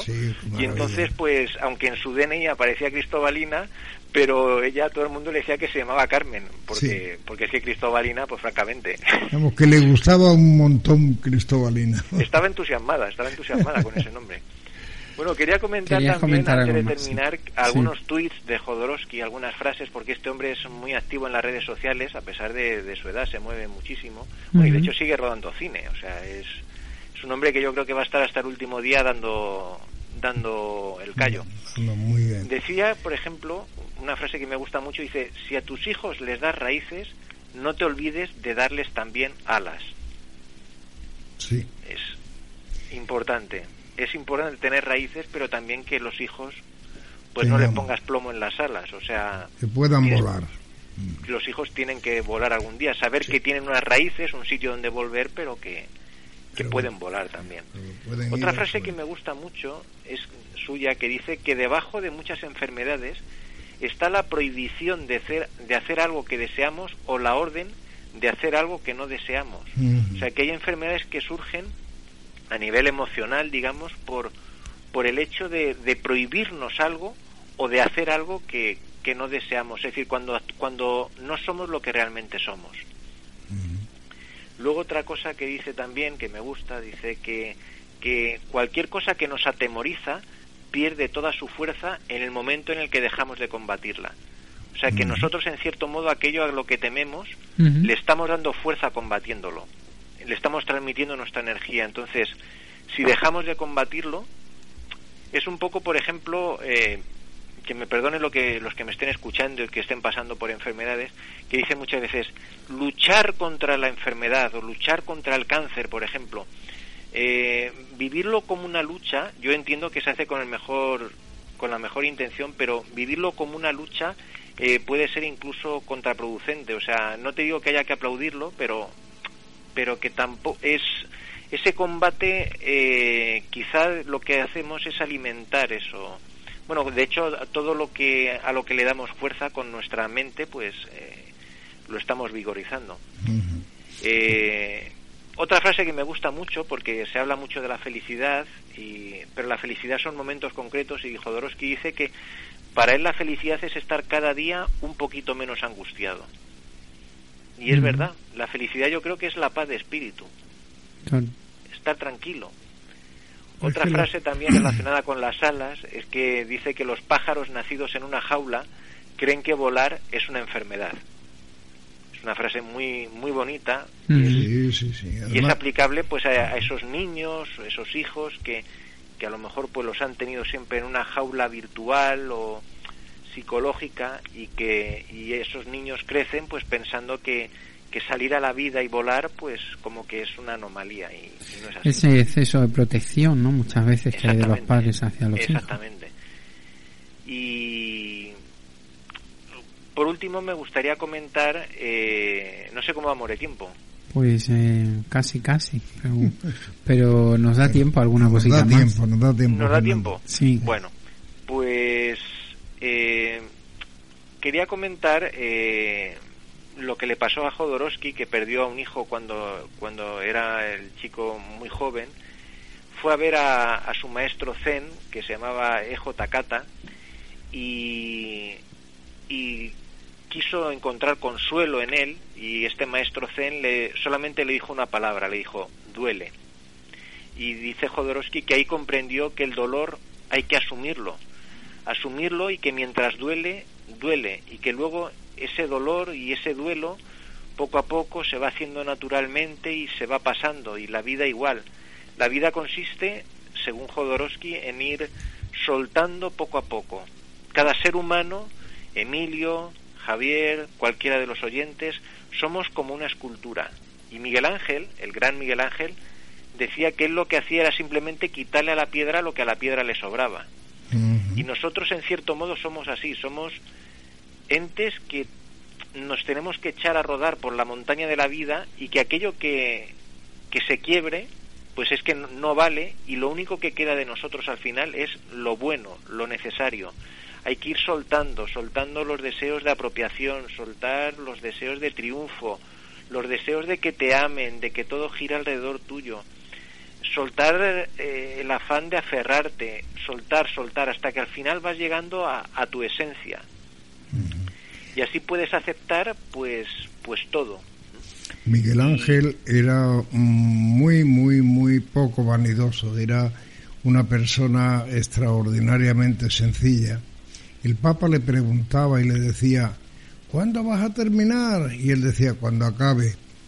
No le sí, sí, Miguel Ángel, pues, pues como casi todos los grandes genios de la humanidad, que eran personas que en el fondo no, no se daban mucha importancia, pero que luego el, paso de los siglos, pues, pues ahí ha quedado su obra. O sea, no vamos a descubrir ahora la obra del, la obra Miguel Ángel. Fernando, la obra del Papa no ha quedado, pero la de Miguel Ángel sí. Bueno, es que los papas dicen, dicen que son elegidos por el Espíritu Santo, pero yo creo que, que, son más elegidos por el Espíritu Santo los grandes artistas como Miguel Ángel que, que, los papas. Los papas, efectivamente. Me fío más de, de, los Miguel Ángeles que de los cardenales. Sí, sí, yo estoy contigo. Eh, había, eh, hubo un papa español también que también fue un poquito mujeriego, fue un poquito alegre, compró el título de papa el hombre. Tantas cosas. Sí, bueno, es que eh, bueno, es que Estoy hablando de los podemos terminar con, con, la frase célebre de con la iglesia hemos topado. Como nos pongamos a hablar aquí sobre la iglesia nos cierran la emisora. Y a tocar a, papas eh, no tenemos. Comentaba eh, los Borgia, ¿sabes? O sea que... No, pero tú a los Borgia no los llegaste a conocer, ¿no? No, pero como si estuviese con ellos. me, gusta acabar siempre con algún chascarrillo, ya lo sabes. Es que así es fenomenal, Fernando. Pues Fernando, como siempre, muchísimas gracias por tu sentido del humor también. Gracias a, vosotros. Si se trata de pasar un rato entretenido y si los oyentes pues pueden aprender alguna cosa nueva, pues fantástico, no se trata de otra cosa. Efectivamente, y por acercarnos a Alejandro Jodorowsky, que el nombre será Saluda con mucho afecto a quien te rodea, ¿vale, Fernando? Muchísimas gracias y disculpada la perra que antes ha soltado un pequeño ladrido, pero pero quien me rodea ya se ha encargado de, de, de, tapar a buen recaudo. Un abrazo. Muchas gracias a vosotros, buenas noches y, nos volvemos a encontrar. Estupendo, gracias. Adiós.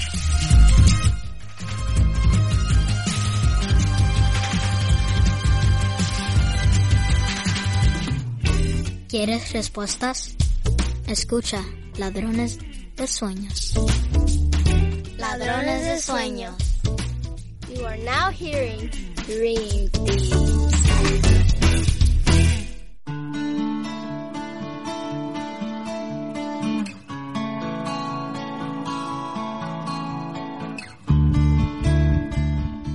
En Ladrones de Sueños escuchamos el mensaje de las estrellas.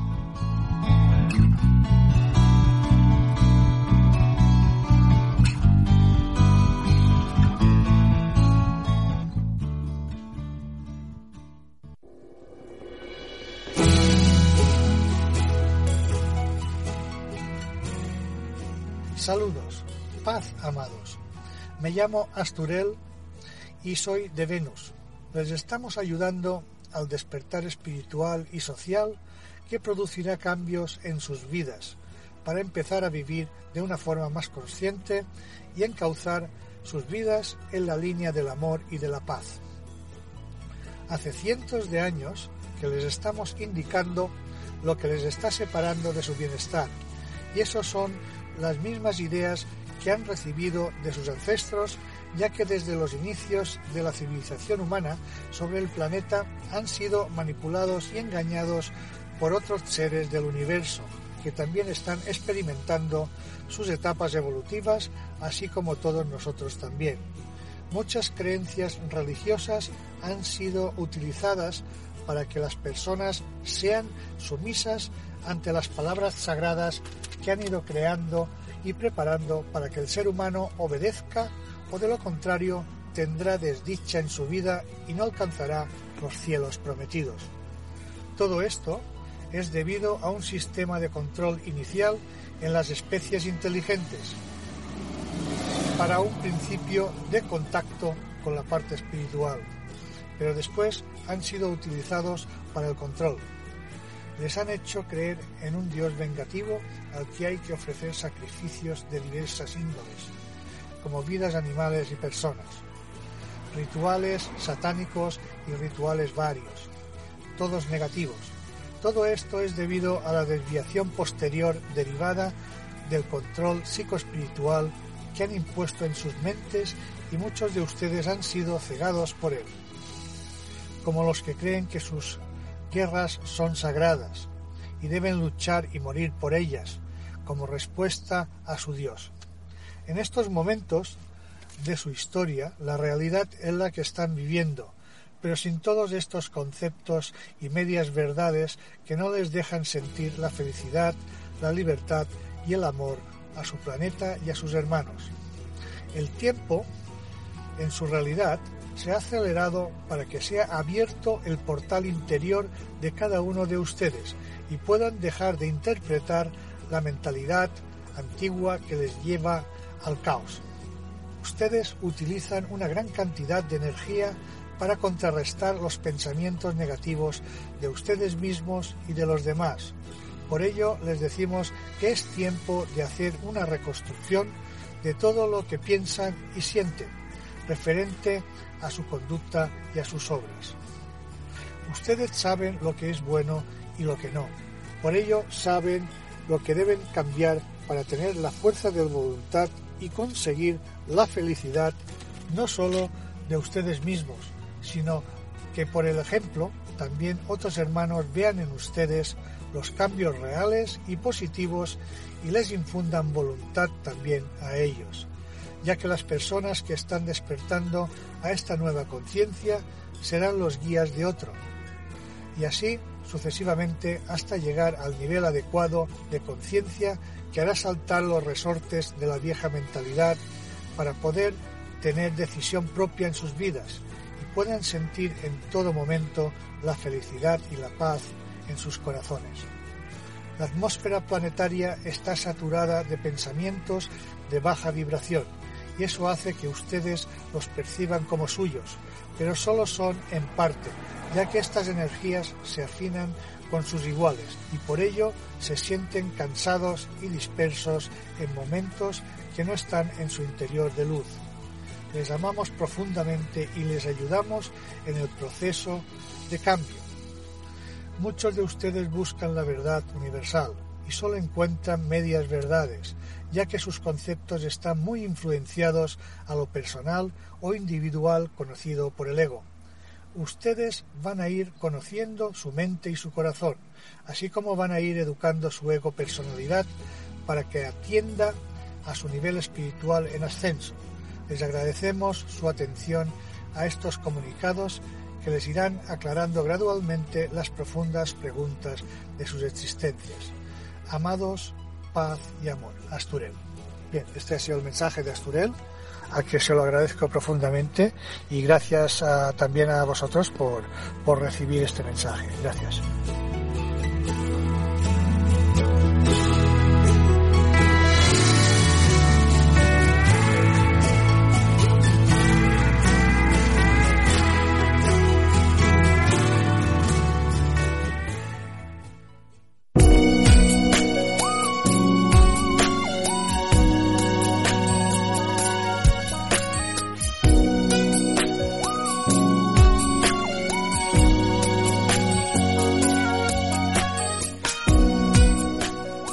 Escúchanos en directo en Onda Sur Motril y Universal Radio cada miércoles de 10 a 12 de la noche.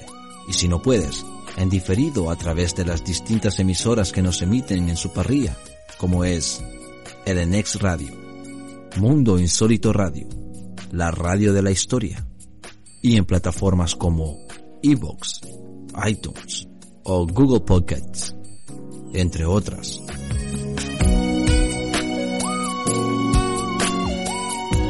Contacta con el programa a través de las redes sociales, fanpage de Facebook, arroba ladrones de suenos, vía Twitter en arroba ladrones de suenos o a través de nuestro email info arroba.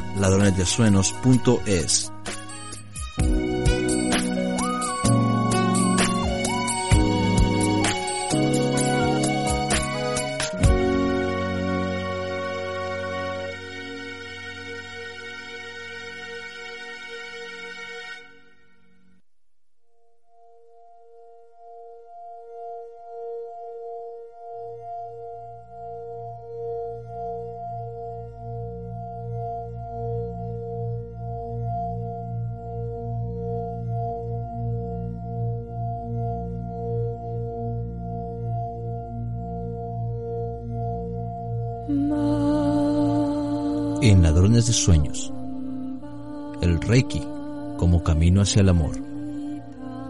Te invitamos a adentrarte en el mundo del Reiki como nunca te lo han contado. Con Gustavo Guirado. Y llega el momento en Ladrones de Sueños de nuestro espacio sobre el Reiki, pero no el Reiki cualquiera, sino el Reiki como camino hacia el amor. Para ello, una semana más eh, tenemos con nosotros a Gustavo Guirado. Buenas noches, Gustavo. Buenas noches, Javier. Muy buena. Bueno escucharte.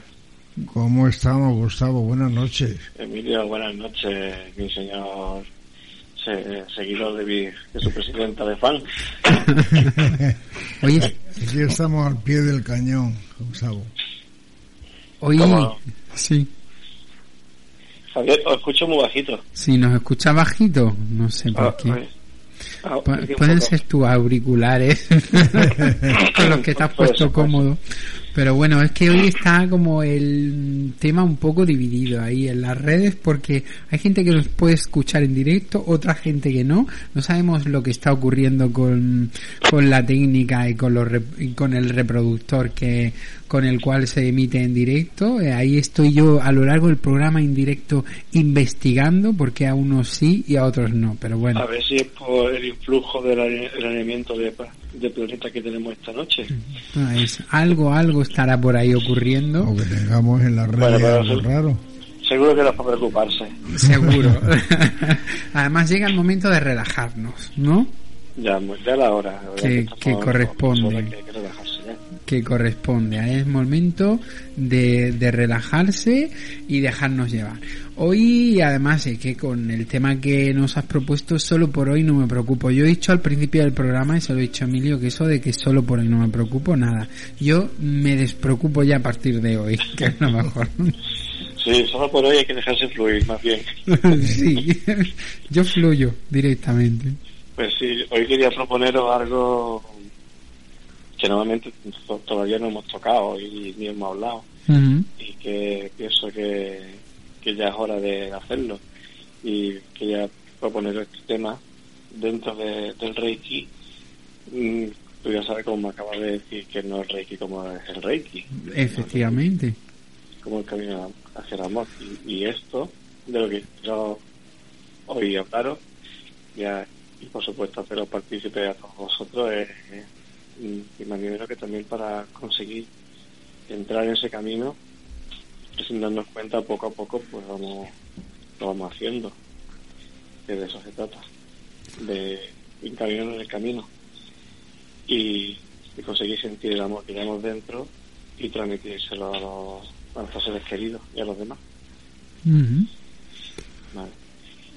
Porque sin, sin darnos cuenta estamos diariamente en- con pruebas constantes que, que nos pueden llevar a diferentes extremos y que muchas veces nos ocasionan no sabemos gestionarlo porque no sabemos cómo poder superarlo o bien porque nadie nos enseña cómo eh, solventar estos, estos problemas y vivimos en un mundo con, con un ritmo muy rápido, muy acelerado. Totalmente es todo material lo que, que nos crean malestares y, y quedaderos de cabeza y, y y, a veces son innecesariamente, no, no necesitamos esas cosas. Vivimos muy acelerados, ¿no, Gustavo? Claro, necesitamos vivir en calma. Y, y eso parece hoy en día como, como el, libro de Utopía. Eh, una, es una odisea poder dormir, descansar y estar tranquilo, estar bien. Conciliar la vida laboral con la vida familiar. Estos son aspectos que, que en esta vida no, todos tenemos y que llevamos uno mejor y otro peor. Eh, y de eso se trata hoy, de que con esto que acabo de decir, pues cómo se introduce, cómo lleva uno no, no preocuparse. Difícil tarea, ¿no? Nos propones hoy. Sí, sí. que hay que ponerlo difícil para que se pueda entender y, que luego al final cada uno pues lo reflexione y, a sus propias conclusiones y sobre todo que estamos en un programa de, apertura de conciencia y de divulgación para hacer reflexionar aparte de reflexionemos de cada miércoles ¿no? que es interesante como siempre sin poner nada a nadie porque tenemos que respetarlo. Así es. Así que solo por hoy yo no me preocupo. Así que si el programa de radio ha sido así está perfecto. Ya lo escucharán. yo sí, yo estoy feliz y dejé de preocuparme hace mucho tiempo. Yo ya eso pasó a la historia porque al final, eh, y ya lo hemos comentado muchas, muchas ocasiones, eh, todo depende de nosotros, todo lo que ocurre a nuestro alrededor. Eh, cómo lo interpretamos, cómo lo aceptamos o cómo lo vivimos, ¿no? Realmente lo, lo, provocamos nosotros, lo podemos llamar, lo atraemos, pero lo, lo lo motivamos, sin darme cuenta. Eh, bueno, volviendo al tema de hoy, eh, ¿Sí?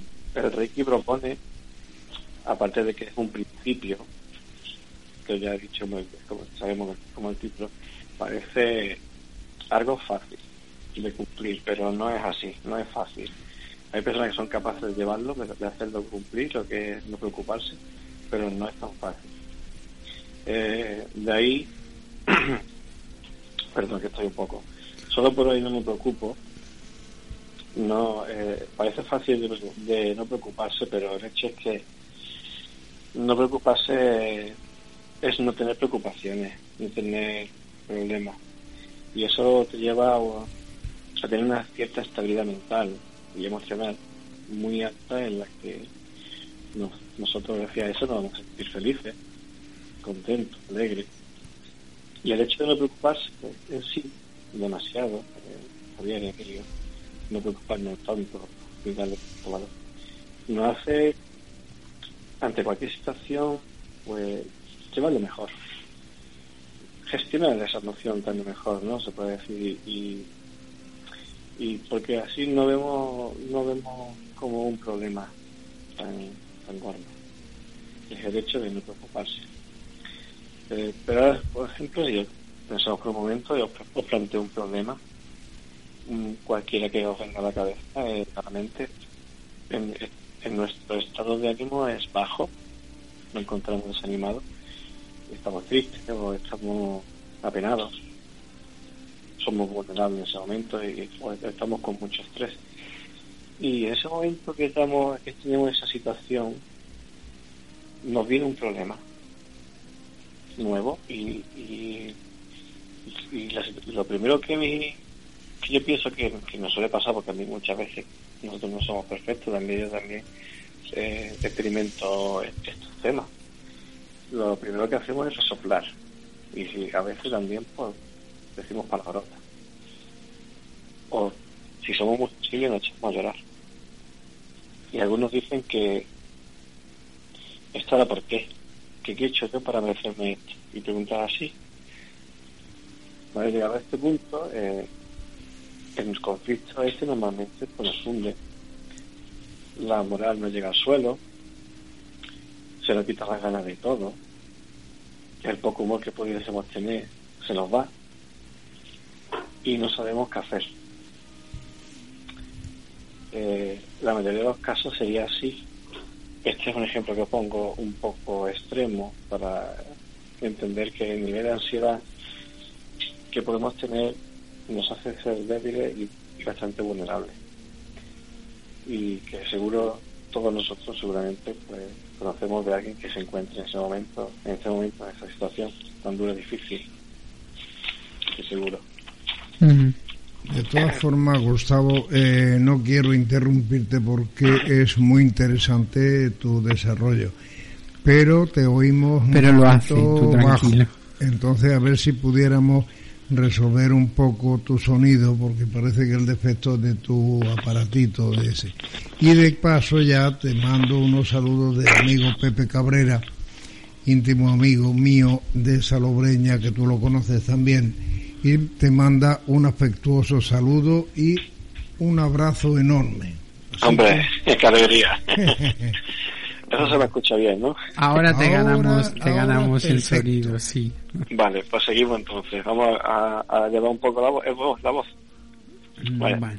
Seguimos, este, digo, este tipo de personas que se encuentran en esta situación no escuchan, recurren a todo tipo de, de métodos y a ciertos personajes para intentar salir del bache de la que nosotros llamamos proceso por el que tienen que pasar eh, de lo que nosotros, eh, según dirían mucho, para aprender una lección de vida. En parte yo estoy en que sí, pero deberíamos de tener mucho cuidado con, con nuestras palabras a la hora de hablarle a estas personas que se encuentran mal, porque nosotros somos inspiradores para ellos. Y si de lo contrario le, hablamos, nuestras palabras utilizadas no son las adecuadas, le podríamos hacer bastante daño. Y si es por sí tan mal, pero lo hacemos. Por eso cuando decimos solo por hoy, estamos en, estableciendo, sin darnos cuenta, un propósito bastante fuerte que podría constituir eh, un elemento de apoyo de base para empezar de nuevo a construirnos, a, reinventarnos. Cuando decimos solo por hoy, no da lugar nada más en ese momento, es ahora. Nos ayuda a centrarnos, a estar en calma, que tanto necesitamos. Es solo por hoy. No nos obliga, pero sí nos da un pequeño empujoncito para seguir Creo que muchas veces necesitamos pararnos para darnos cuenta de esto, ¿no? Eh, si no, no, no hay un pequeño empujoncito, no hay un aliciente para seguir.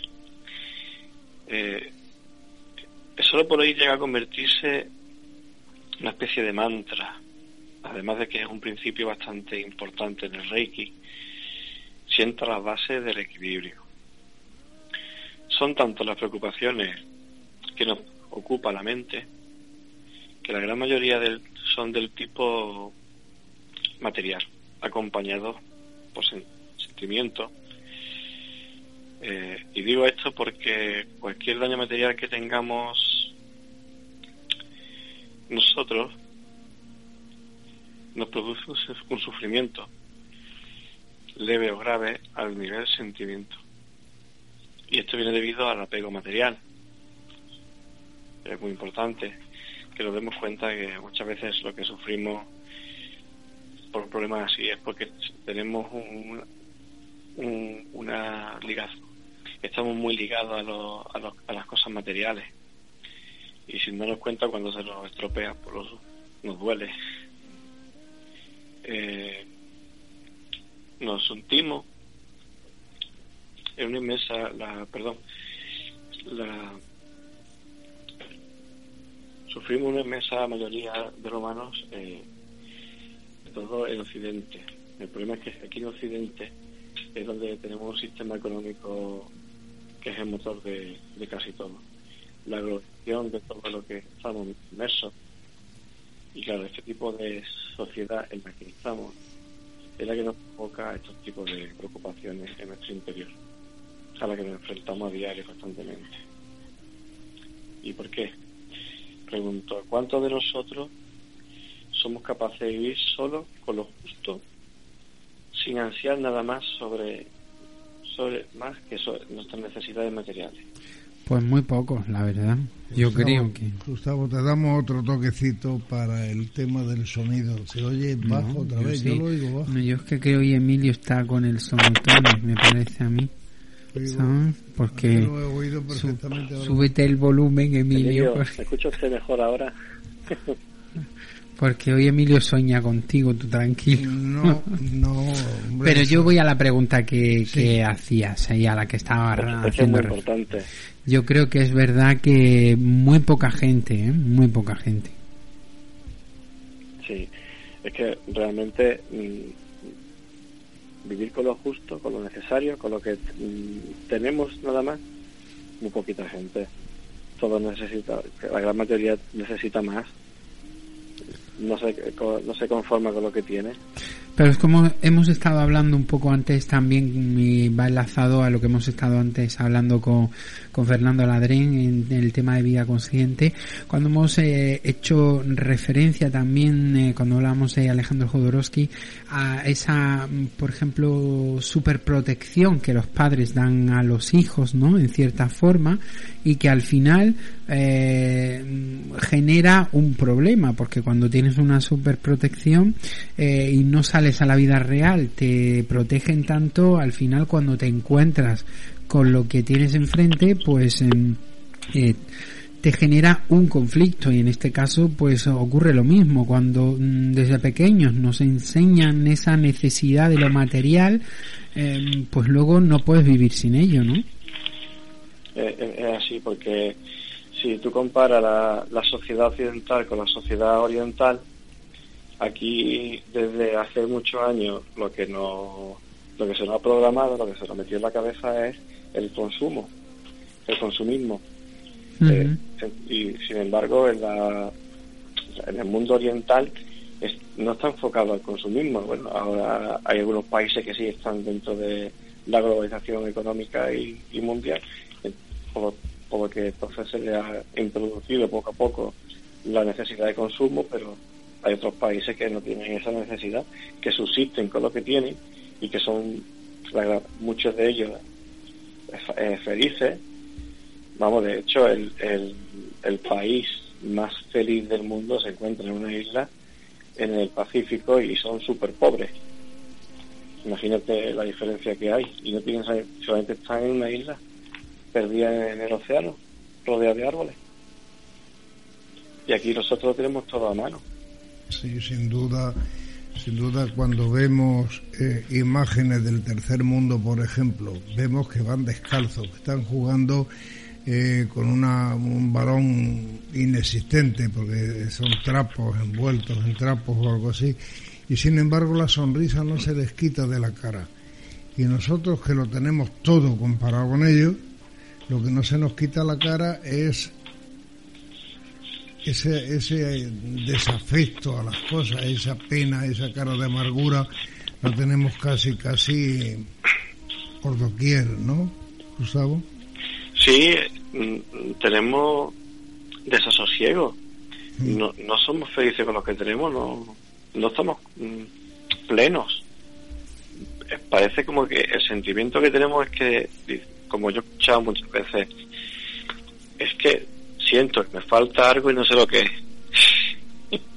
Sí, por ejemplo, tener un coche mejor que el del vecino, que ya es un, mira que te digo, eh, automáticamente la gente quiere tener mejor casa que el otro, mejor coche, mejor traje.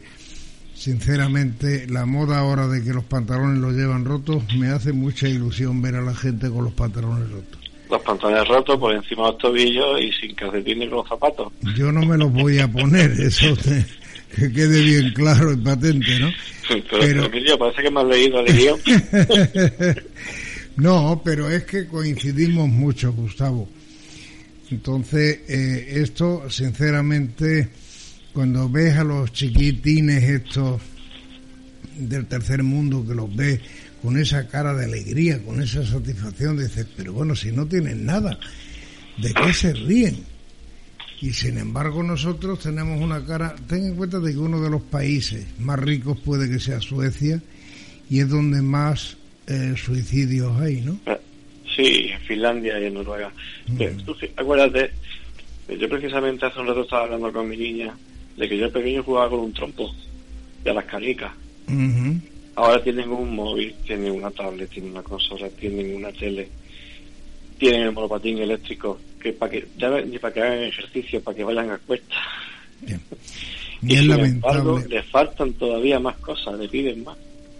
Con lo bien que nos lo pasábamos nosotros con un aro y un guiador para llevarlo, ¿eh? Llega.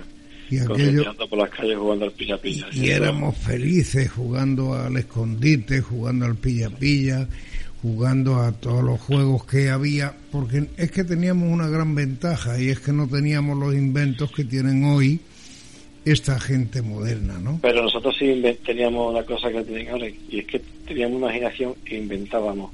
Claro, claro. Se fomentaba eh, el- el- la cultura del desarrollo mental. Hoy lo tienen todo hecho. Tú le preguntas a un niño por hacer algo, es más, tú le dices, mira, vamos a ir al campo a ver qué hierba se come. No tienen ni la menor idea. Si vinieran unos tiempos horribles, lo más probable es que se morirían de asco, ¿no? Pues la verdad es que eh, tendría más dificultades para sobrevivir que, que otros que han vivido por ahí. Te transmito, Gustavo, un mensaje que nos llega a través de las redes de nuestra amiga Rafaela. Dice, pienso que es vacío existencial y se quiere llenar con cosas materiales, es- pero eso es imposible, la verdad. Eh, eh, pero eso es imposible, ¿es comentario tuyo o de Rafael? No, de ella, de ella, todo. Te lo acabo de leer literal, ya sabes que yo soy literal. Cuando digo Rafael. algo mío, lo digo mío. Rafaela es de las pocas afortunadas que no pueden escuchar a, a través de las ondas. Pues sí, para que veas. Un saludo para Rafaela. Pues sí, yo eso eh, tenía pensamiento de plantearlo ahora un poco más adelante, lo del vacío asistencial.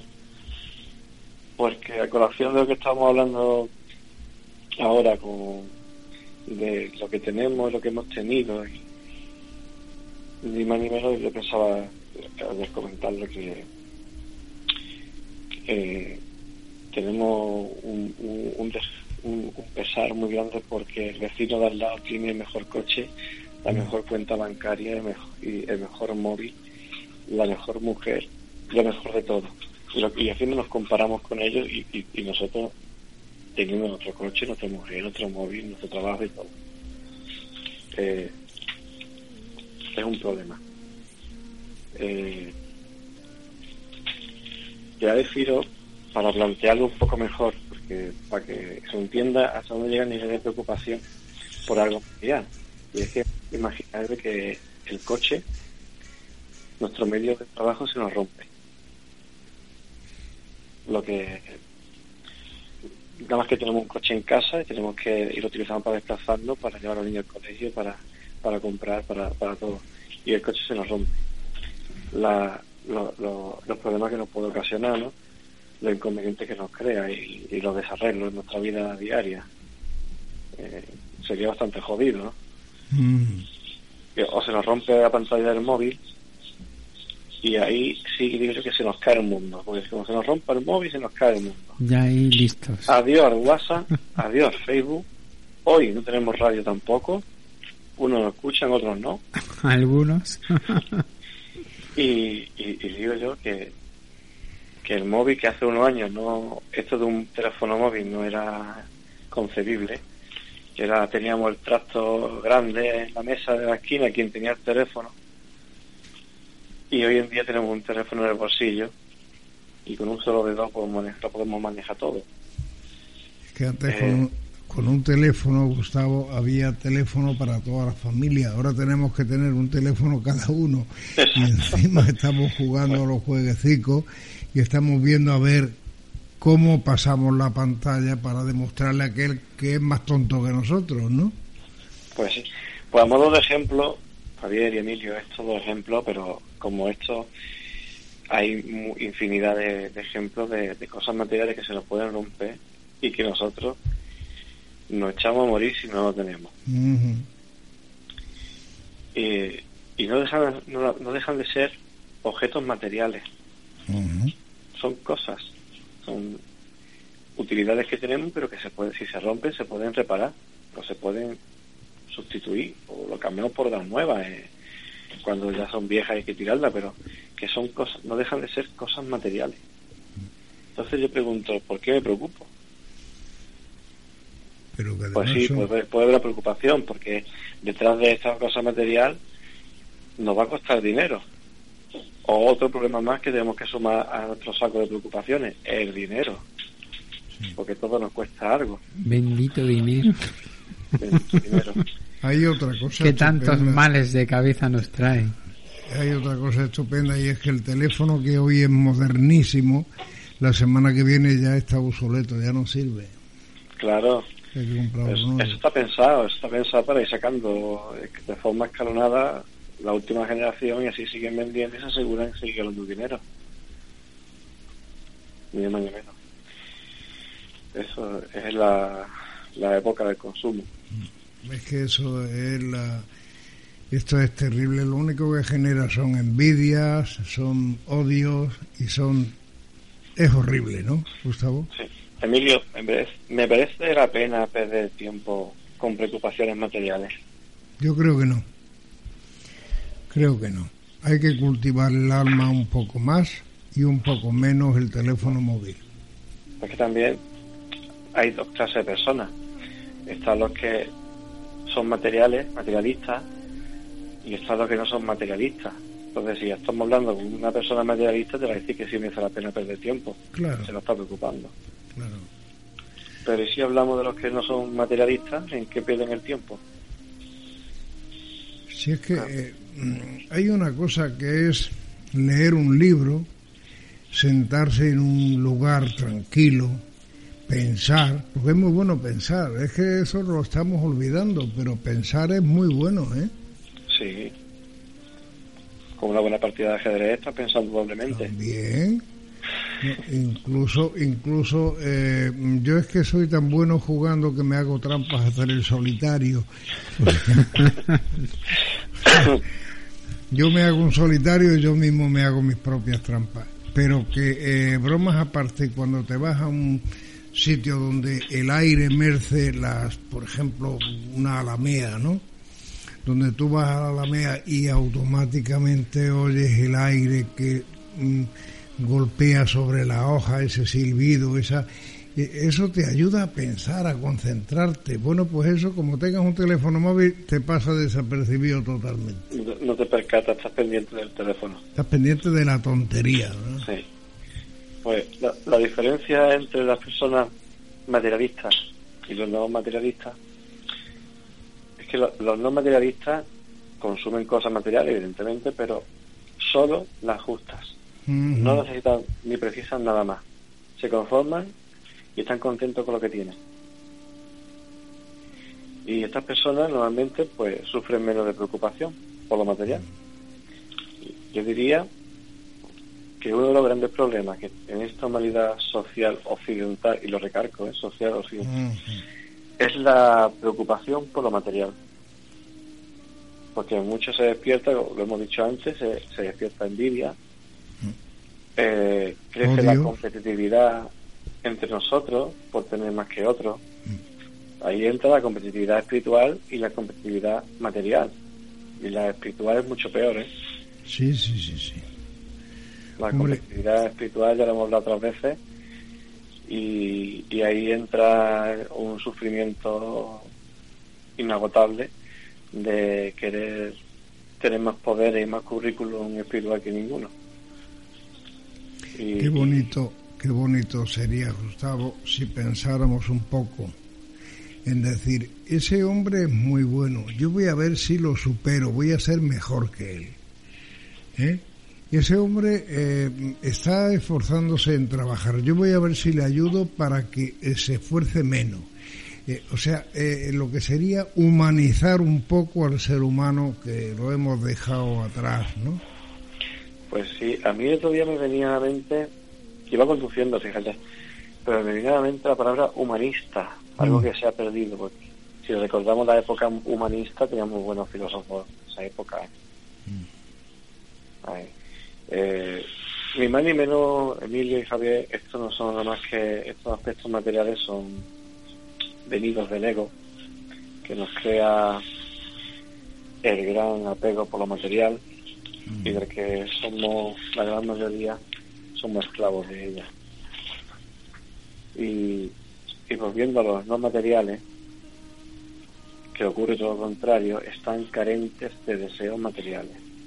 Por eso ellos su preocupación es mucho inferior con respecto a los materialistas. Entonces, claro, evidentemente a los no, a los no materialistas le afectan mucho menos la, las, cosas porque su visión de, es distinta. Ellos lo ven de otra forma. Ellos ven que son cosas, que son cosas materiales, que tienen su uso, pero ya está. No, no dependen de ellos. ¿Vale? Eh, como viene a mí también, para encadenarlo un poco, que existe otro tipo de preocupación, y es la emocional, la mental y la sentimental. Yo creo que esta es la que nos interesa un poco más, ¿no? Por, por donde estamos ahora. Eh, que está muy ligada a lo material también, porque claro, si, si se nos rompe algo, pues nos va a surgir un sentimiento. Pero también eh, las preocupaciones emocionales, mentales y sentimentales eh, están ligadas a lo abstracto, a lo intangible, a lo no material y de ahí viene otra clase de problemas también, que es lo que hemos hablado, la, el, vacío existencial. Eh, porque claro, las cosas son materiales y se pueden sustituir por otras, pero cuando el problema es mental, cuando es emocional o sentimental, yo te digo que la preocupación es mucho mayor que en grado de las materiales. Y ahí el Reiki es donde empieza a actuar. Porque gracias a solo por hoy, no me preocupo, la solución viene en forma de, de paz, de estabilidad, de equilibrio, de calma, tranquilidad. Y, es posible porque es algo tan sencillo como pararse un, un poco y comprender las cosas. Comprender que todo tiene solución y que en, con estado de calma la solución llega pronto. Y que al final, de una forma u otra, todo pasa. Sí. Claro, es que si estamos nerviosos, estamos acelerados, no respiramos bien, no vemos la, la, solución, no la vemos. Es que vemos como para adelante, no vemos para, en 360 grados, no vemos panorámica estamos centrados en mirar para adelante y, no nos damos cuenta de que la solución la tenemos delante, pero solo porque no estamos tranquilos. Yo escribí, escribí en una ocasión en un poema, dije, eh, no tengáis prisa, sino calma, que todo llega, vaya al paso que vaya. Claro, por eso. Con calma. Pues yo con mucha calma y sigilo siento deciros que el tiempo de descuento ha llegado y que estamos ya en los últimos minutos, así que si quieres añadir alguna cosita más es el momento o si no, como se suele decir, habla ahora o calla para siempre. Te está amenazando, Gustavo. Madre mía, que no hemos dado tiempo. bueno, pues sí, voy a lo voy a terminar diciendo que el Reiki lo, único que trata, ya sea con principio con lo que yo intento transmitir algo, es que se trata de, de un cambio de conciencia. El solo por hoy no es más que un cambio de conciencia y el comprender las cosas es un cambio de conciencia. Y nada más que con darse cuenta de, de ese cambio, se produce lo que se suele llamar la alquimia, el milagro de la alquimia en, en, nuestro cambio de conciencia. Y no es nada, menos que darse cuenta de que el amor está dentro de nosotros, que el amor se puede llevar a todas partes, que con amor se puede cambiar todo y que con amor no hay problema que te derrumbe y mucho menos las preocupaciones, que no dejan de ser las materiales, son triviales y banales, y las espirituales es simplemente que hay que tener un poquito más de conciencia para darse cuenta que todos tienen solución. Y con mucho amor. te vamos a despedir esta noche. Eh, cómo no darte las gracias eh, por estar con nosotros, por acercarnos un poquito más y sobre todo por mm, siempre hay un principio, ¿no? Para todo y con esa frase de solo por hoy no me preocupo, creo que es un buen punto de partida para que muchos de nuestros soñadores eh, inicien ese camino del cambio para dejar de sufrir, lógicamente. Aquí tenemos el imaginemos de fin de, final. pues sí, hoy todo completo, ¿eh? ha sido completo. Hoy ha sido el día bonito, bonito, bonito. Pues lo pues dicho, Gustavo, muchísimas pues gracias. Un abrazo muy grande, Gustavo, y da un beso a tú sabes quién, cómo y por qué. Evidentemente, yo se lo diré ahora. Le diré que un saludo para la presidenta número uno sí. del Club de Fans del señor Emilio Arias en España. Buenas noches. Un abrazo muy grande para un abrazo muy grande, Gustavo. Para la señorita de parque número 5. Bien, ¿no? Para todos. Chao. Un beso. Un abrazo muy grande.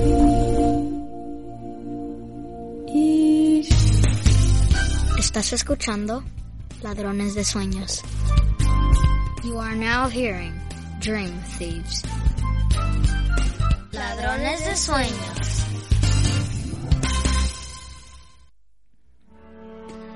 Pues Emilio, esto ya se acabó del todo. Esto es que hoy, nos casi casi nos, nos ha comido el, el, tiempo, el terreno y, y, hasta el agua, porque iba a llover y ya no llueve. Pues ya verás tú. O se sea, nos ha acabado todo. Ya tenemos que decir a nuestros soñadores que sigan esperando a la semana que viene, que habrá más el próximo miércoles y que tengan una semana feliz, contenta y llena de emociones. Y nada más. Pues lo dicho, soñadores, muchísimas gracias por estar ahí con nosotros una noche más. A los que nos hayáis podido seguir en directo, gracias a que la tecnología os ha dejado. Y a los que no, pues bueno, ya sabéis que el programa estará disponible en unas horitas en iVoox y a través de nuestra página web del ladronesdesuenos.es. Eh, como siempre, un saludito a todos los que nuevo nos escucháis en diferido a través de las distintas plataformas y me despido con un saludo para los últimos soñadores que se han incorporado a nuestra página de Facebook como Masaya de las Ondas, Luis Martínez, Conchimare y Zaida Shirley. Un saludo a todos, muy buenas noches y nos volvemos a encontrar el próximo miércoles a la misma hora. Y un abrazo a América. Y en el mismo canal, por supuesto, a todos nuestros oyentes de las Américas, un beso enorme. Hasta la próxima semana. Buenas noches. Buenas noches.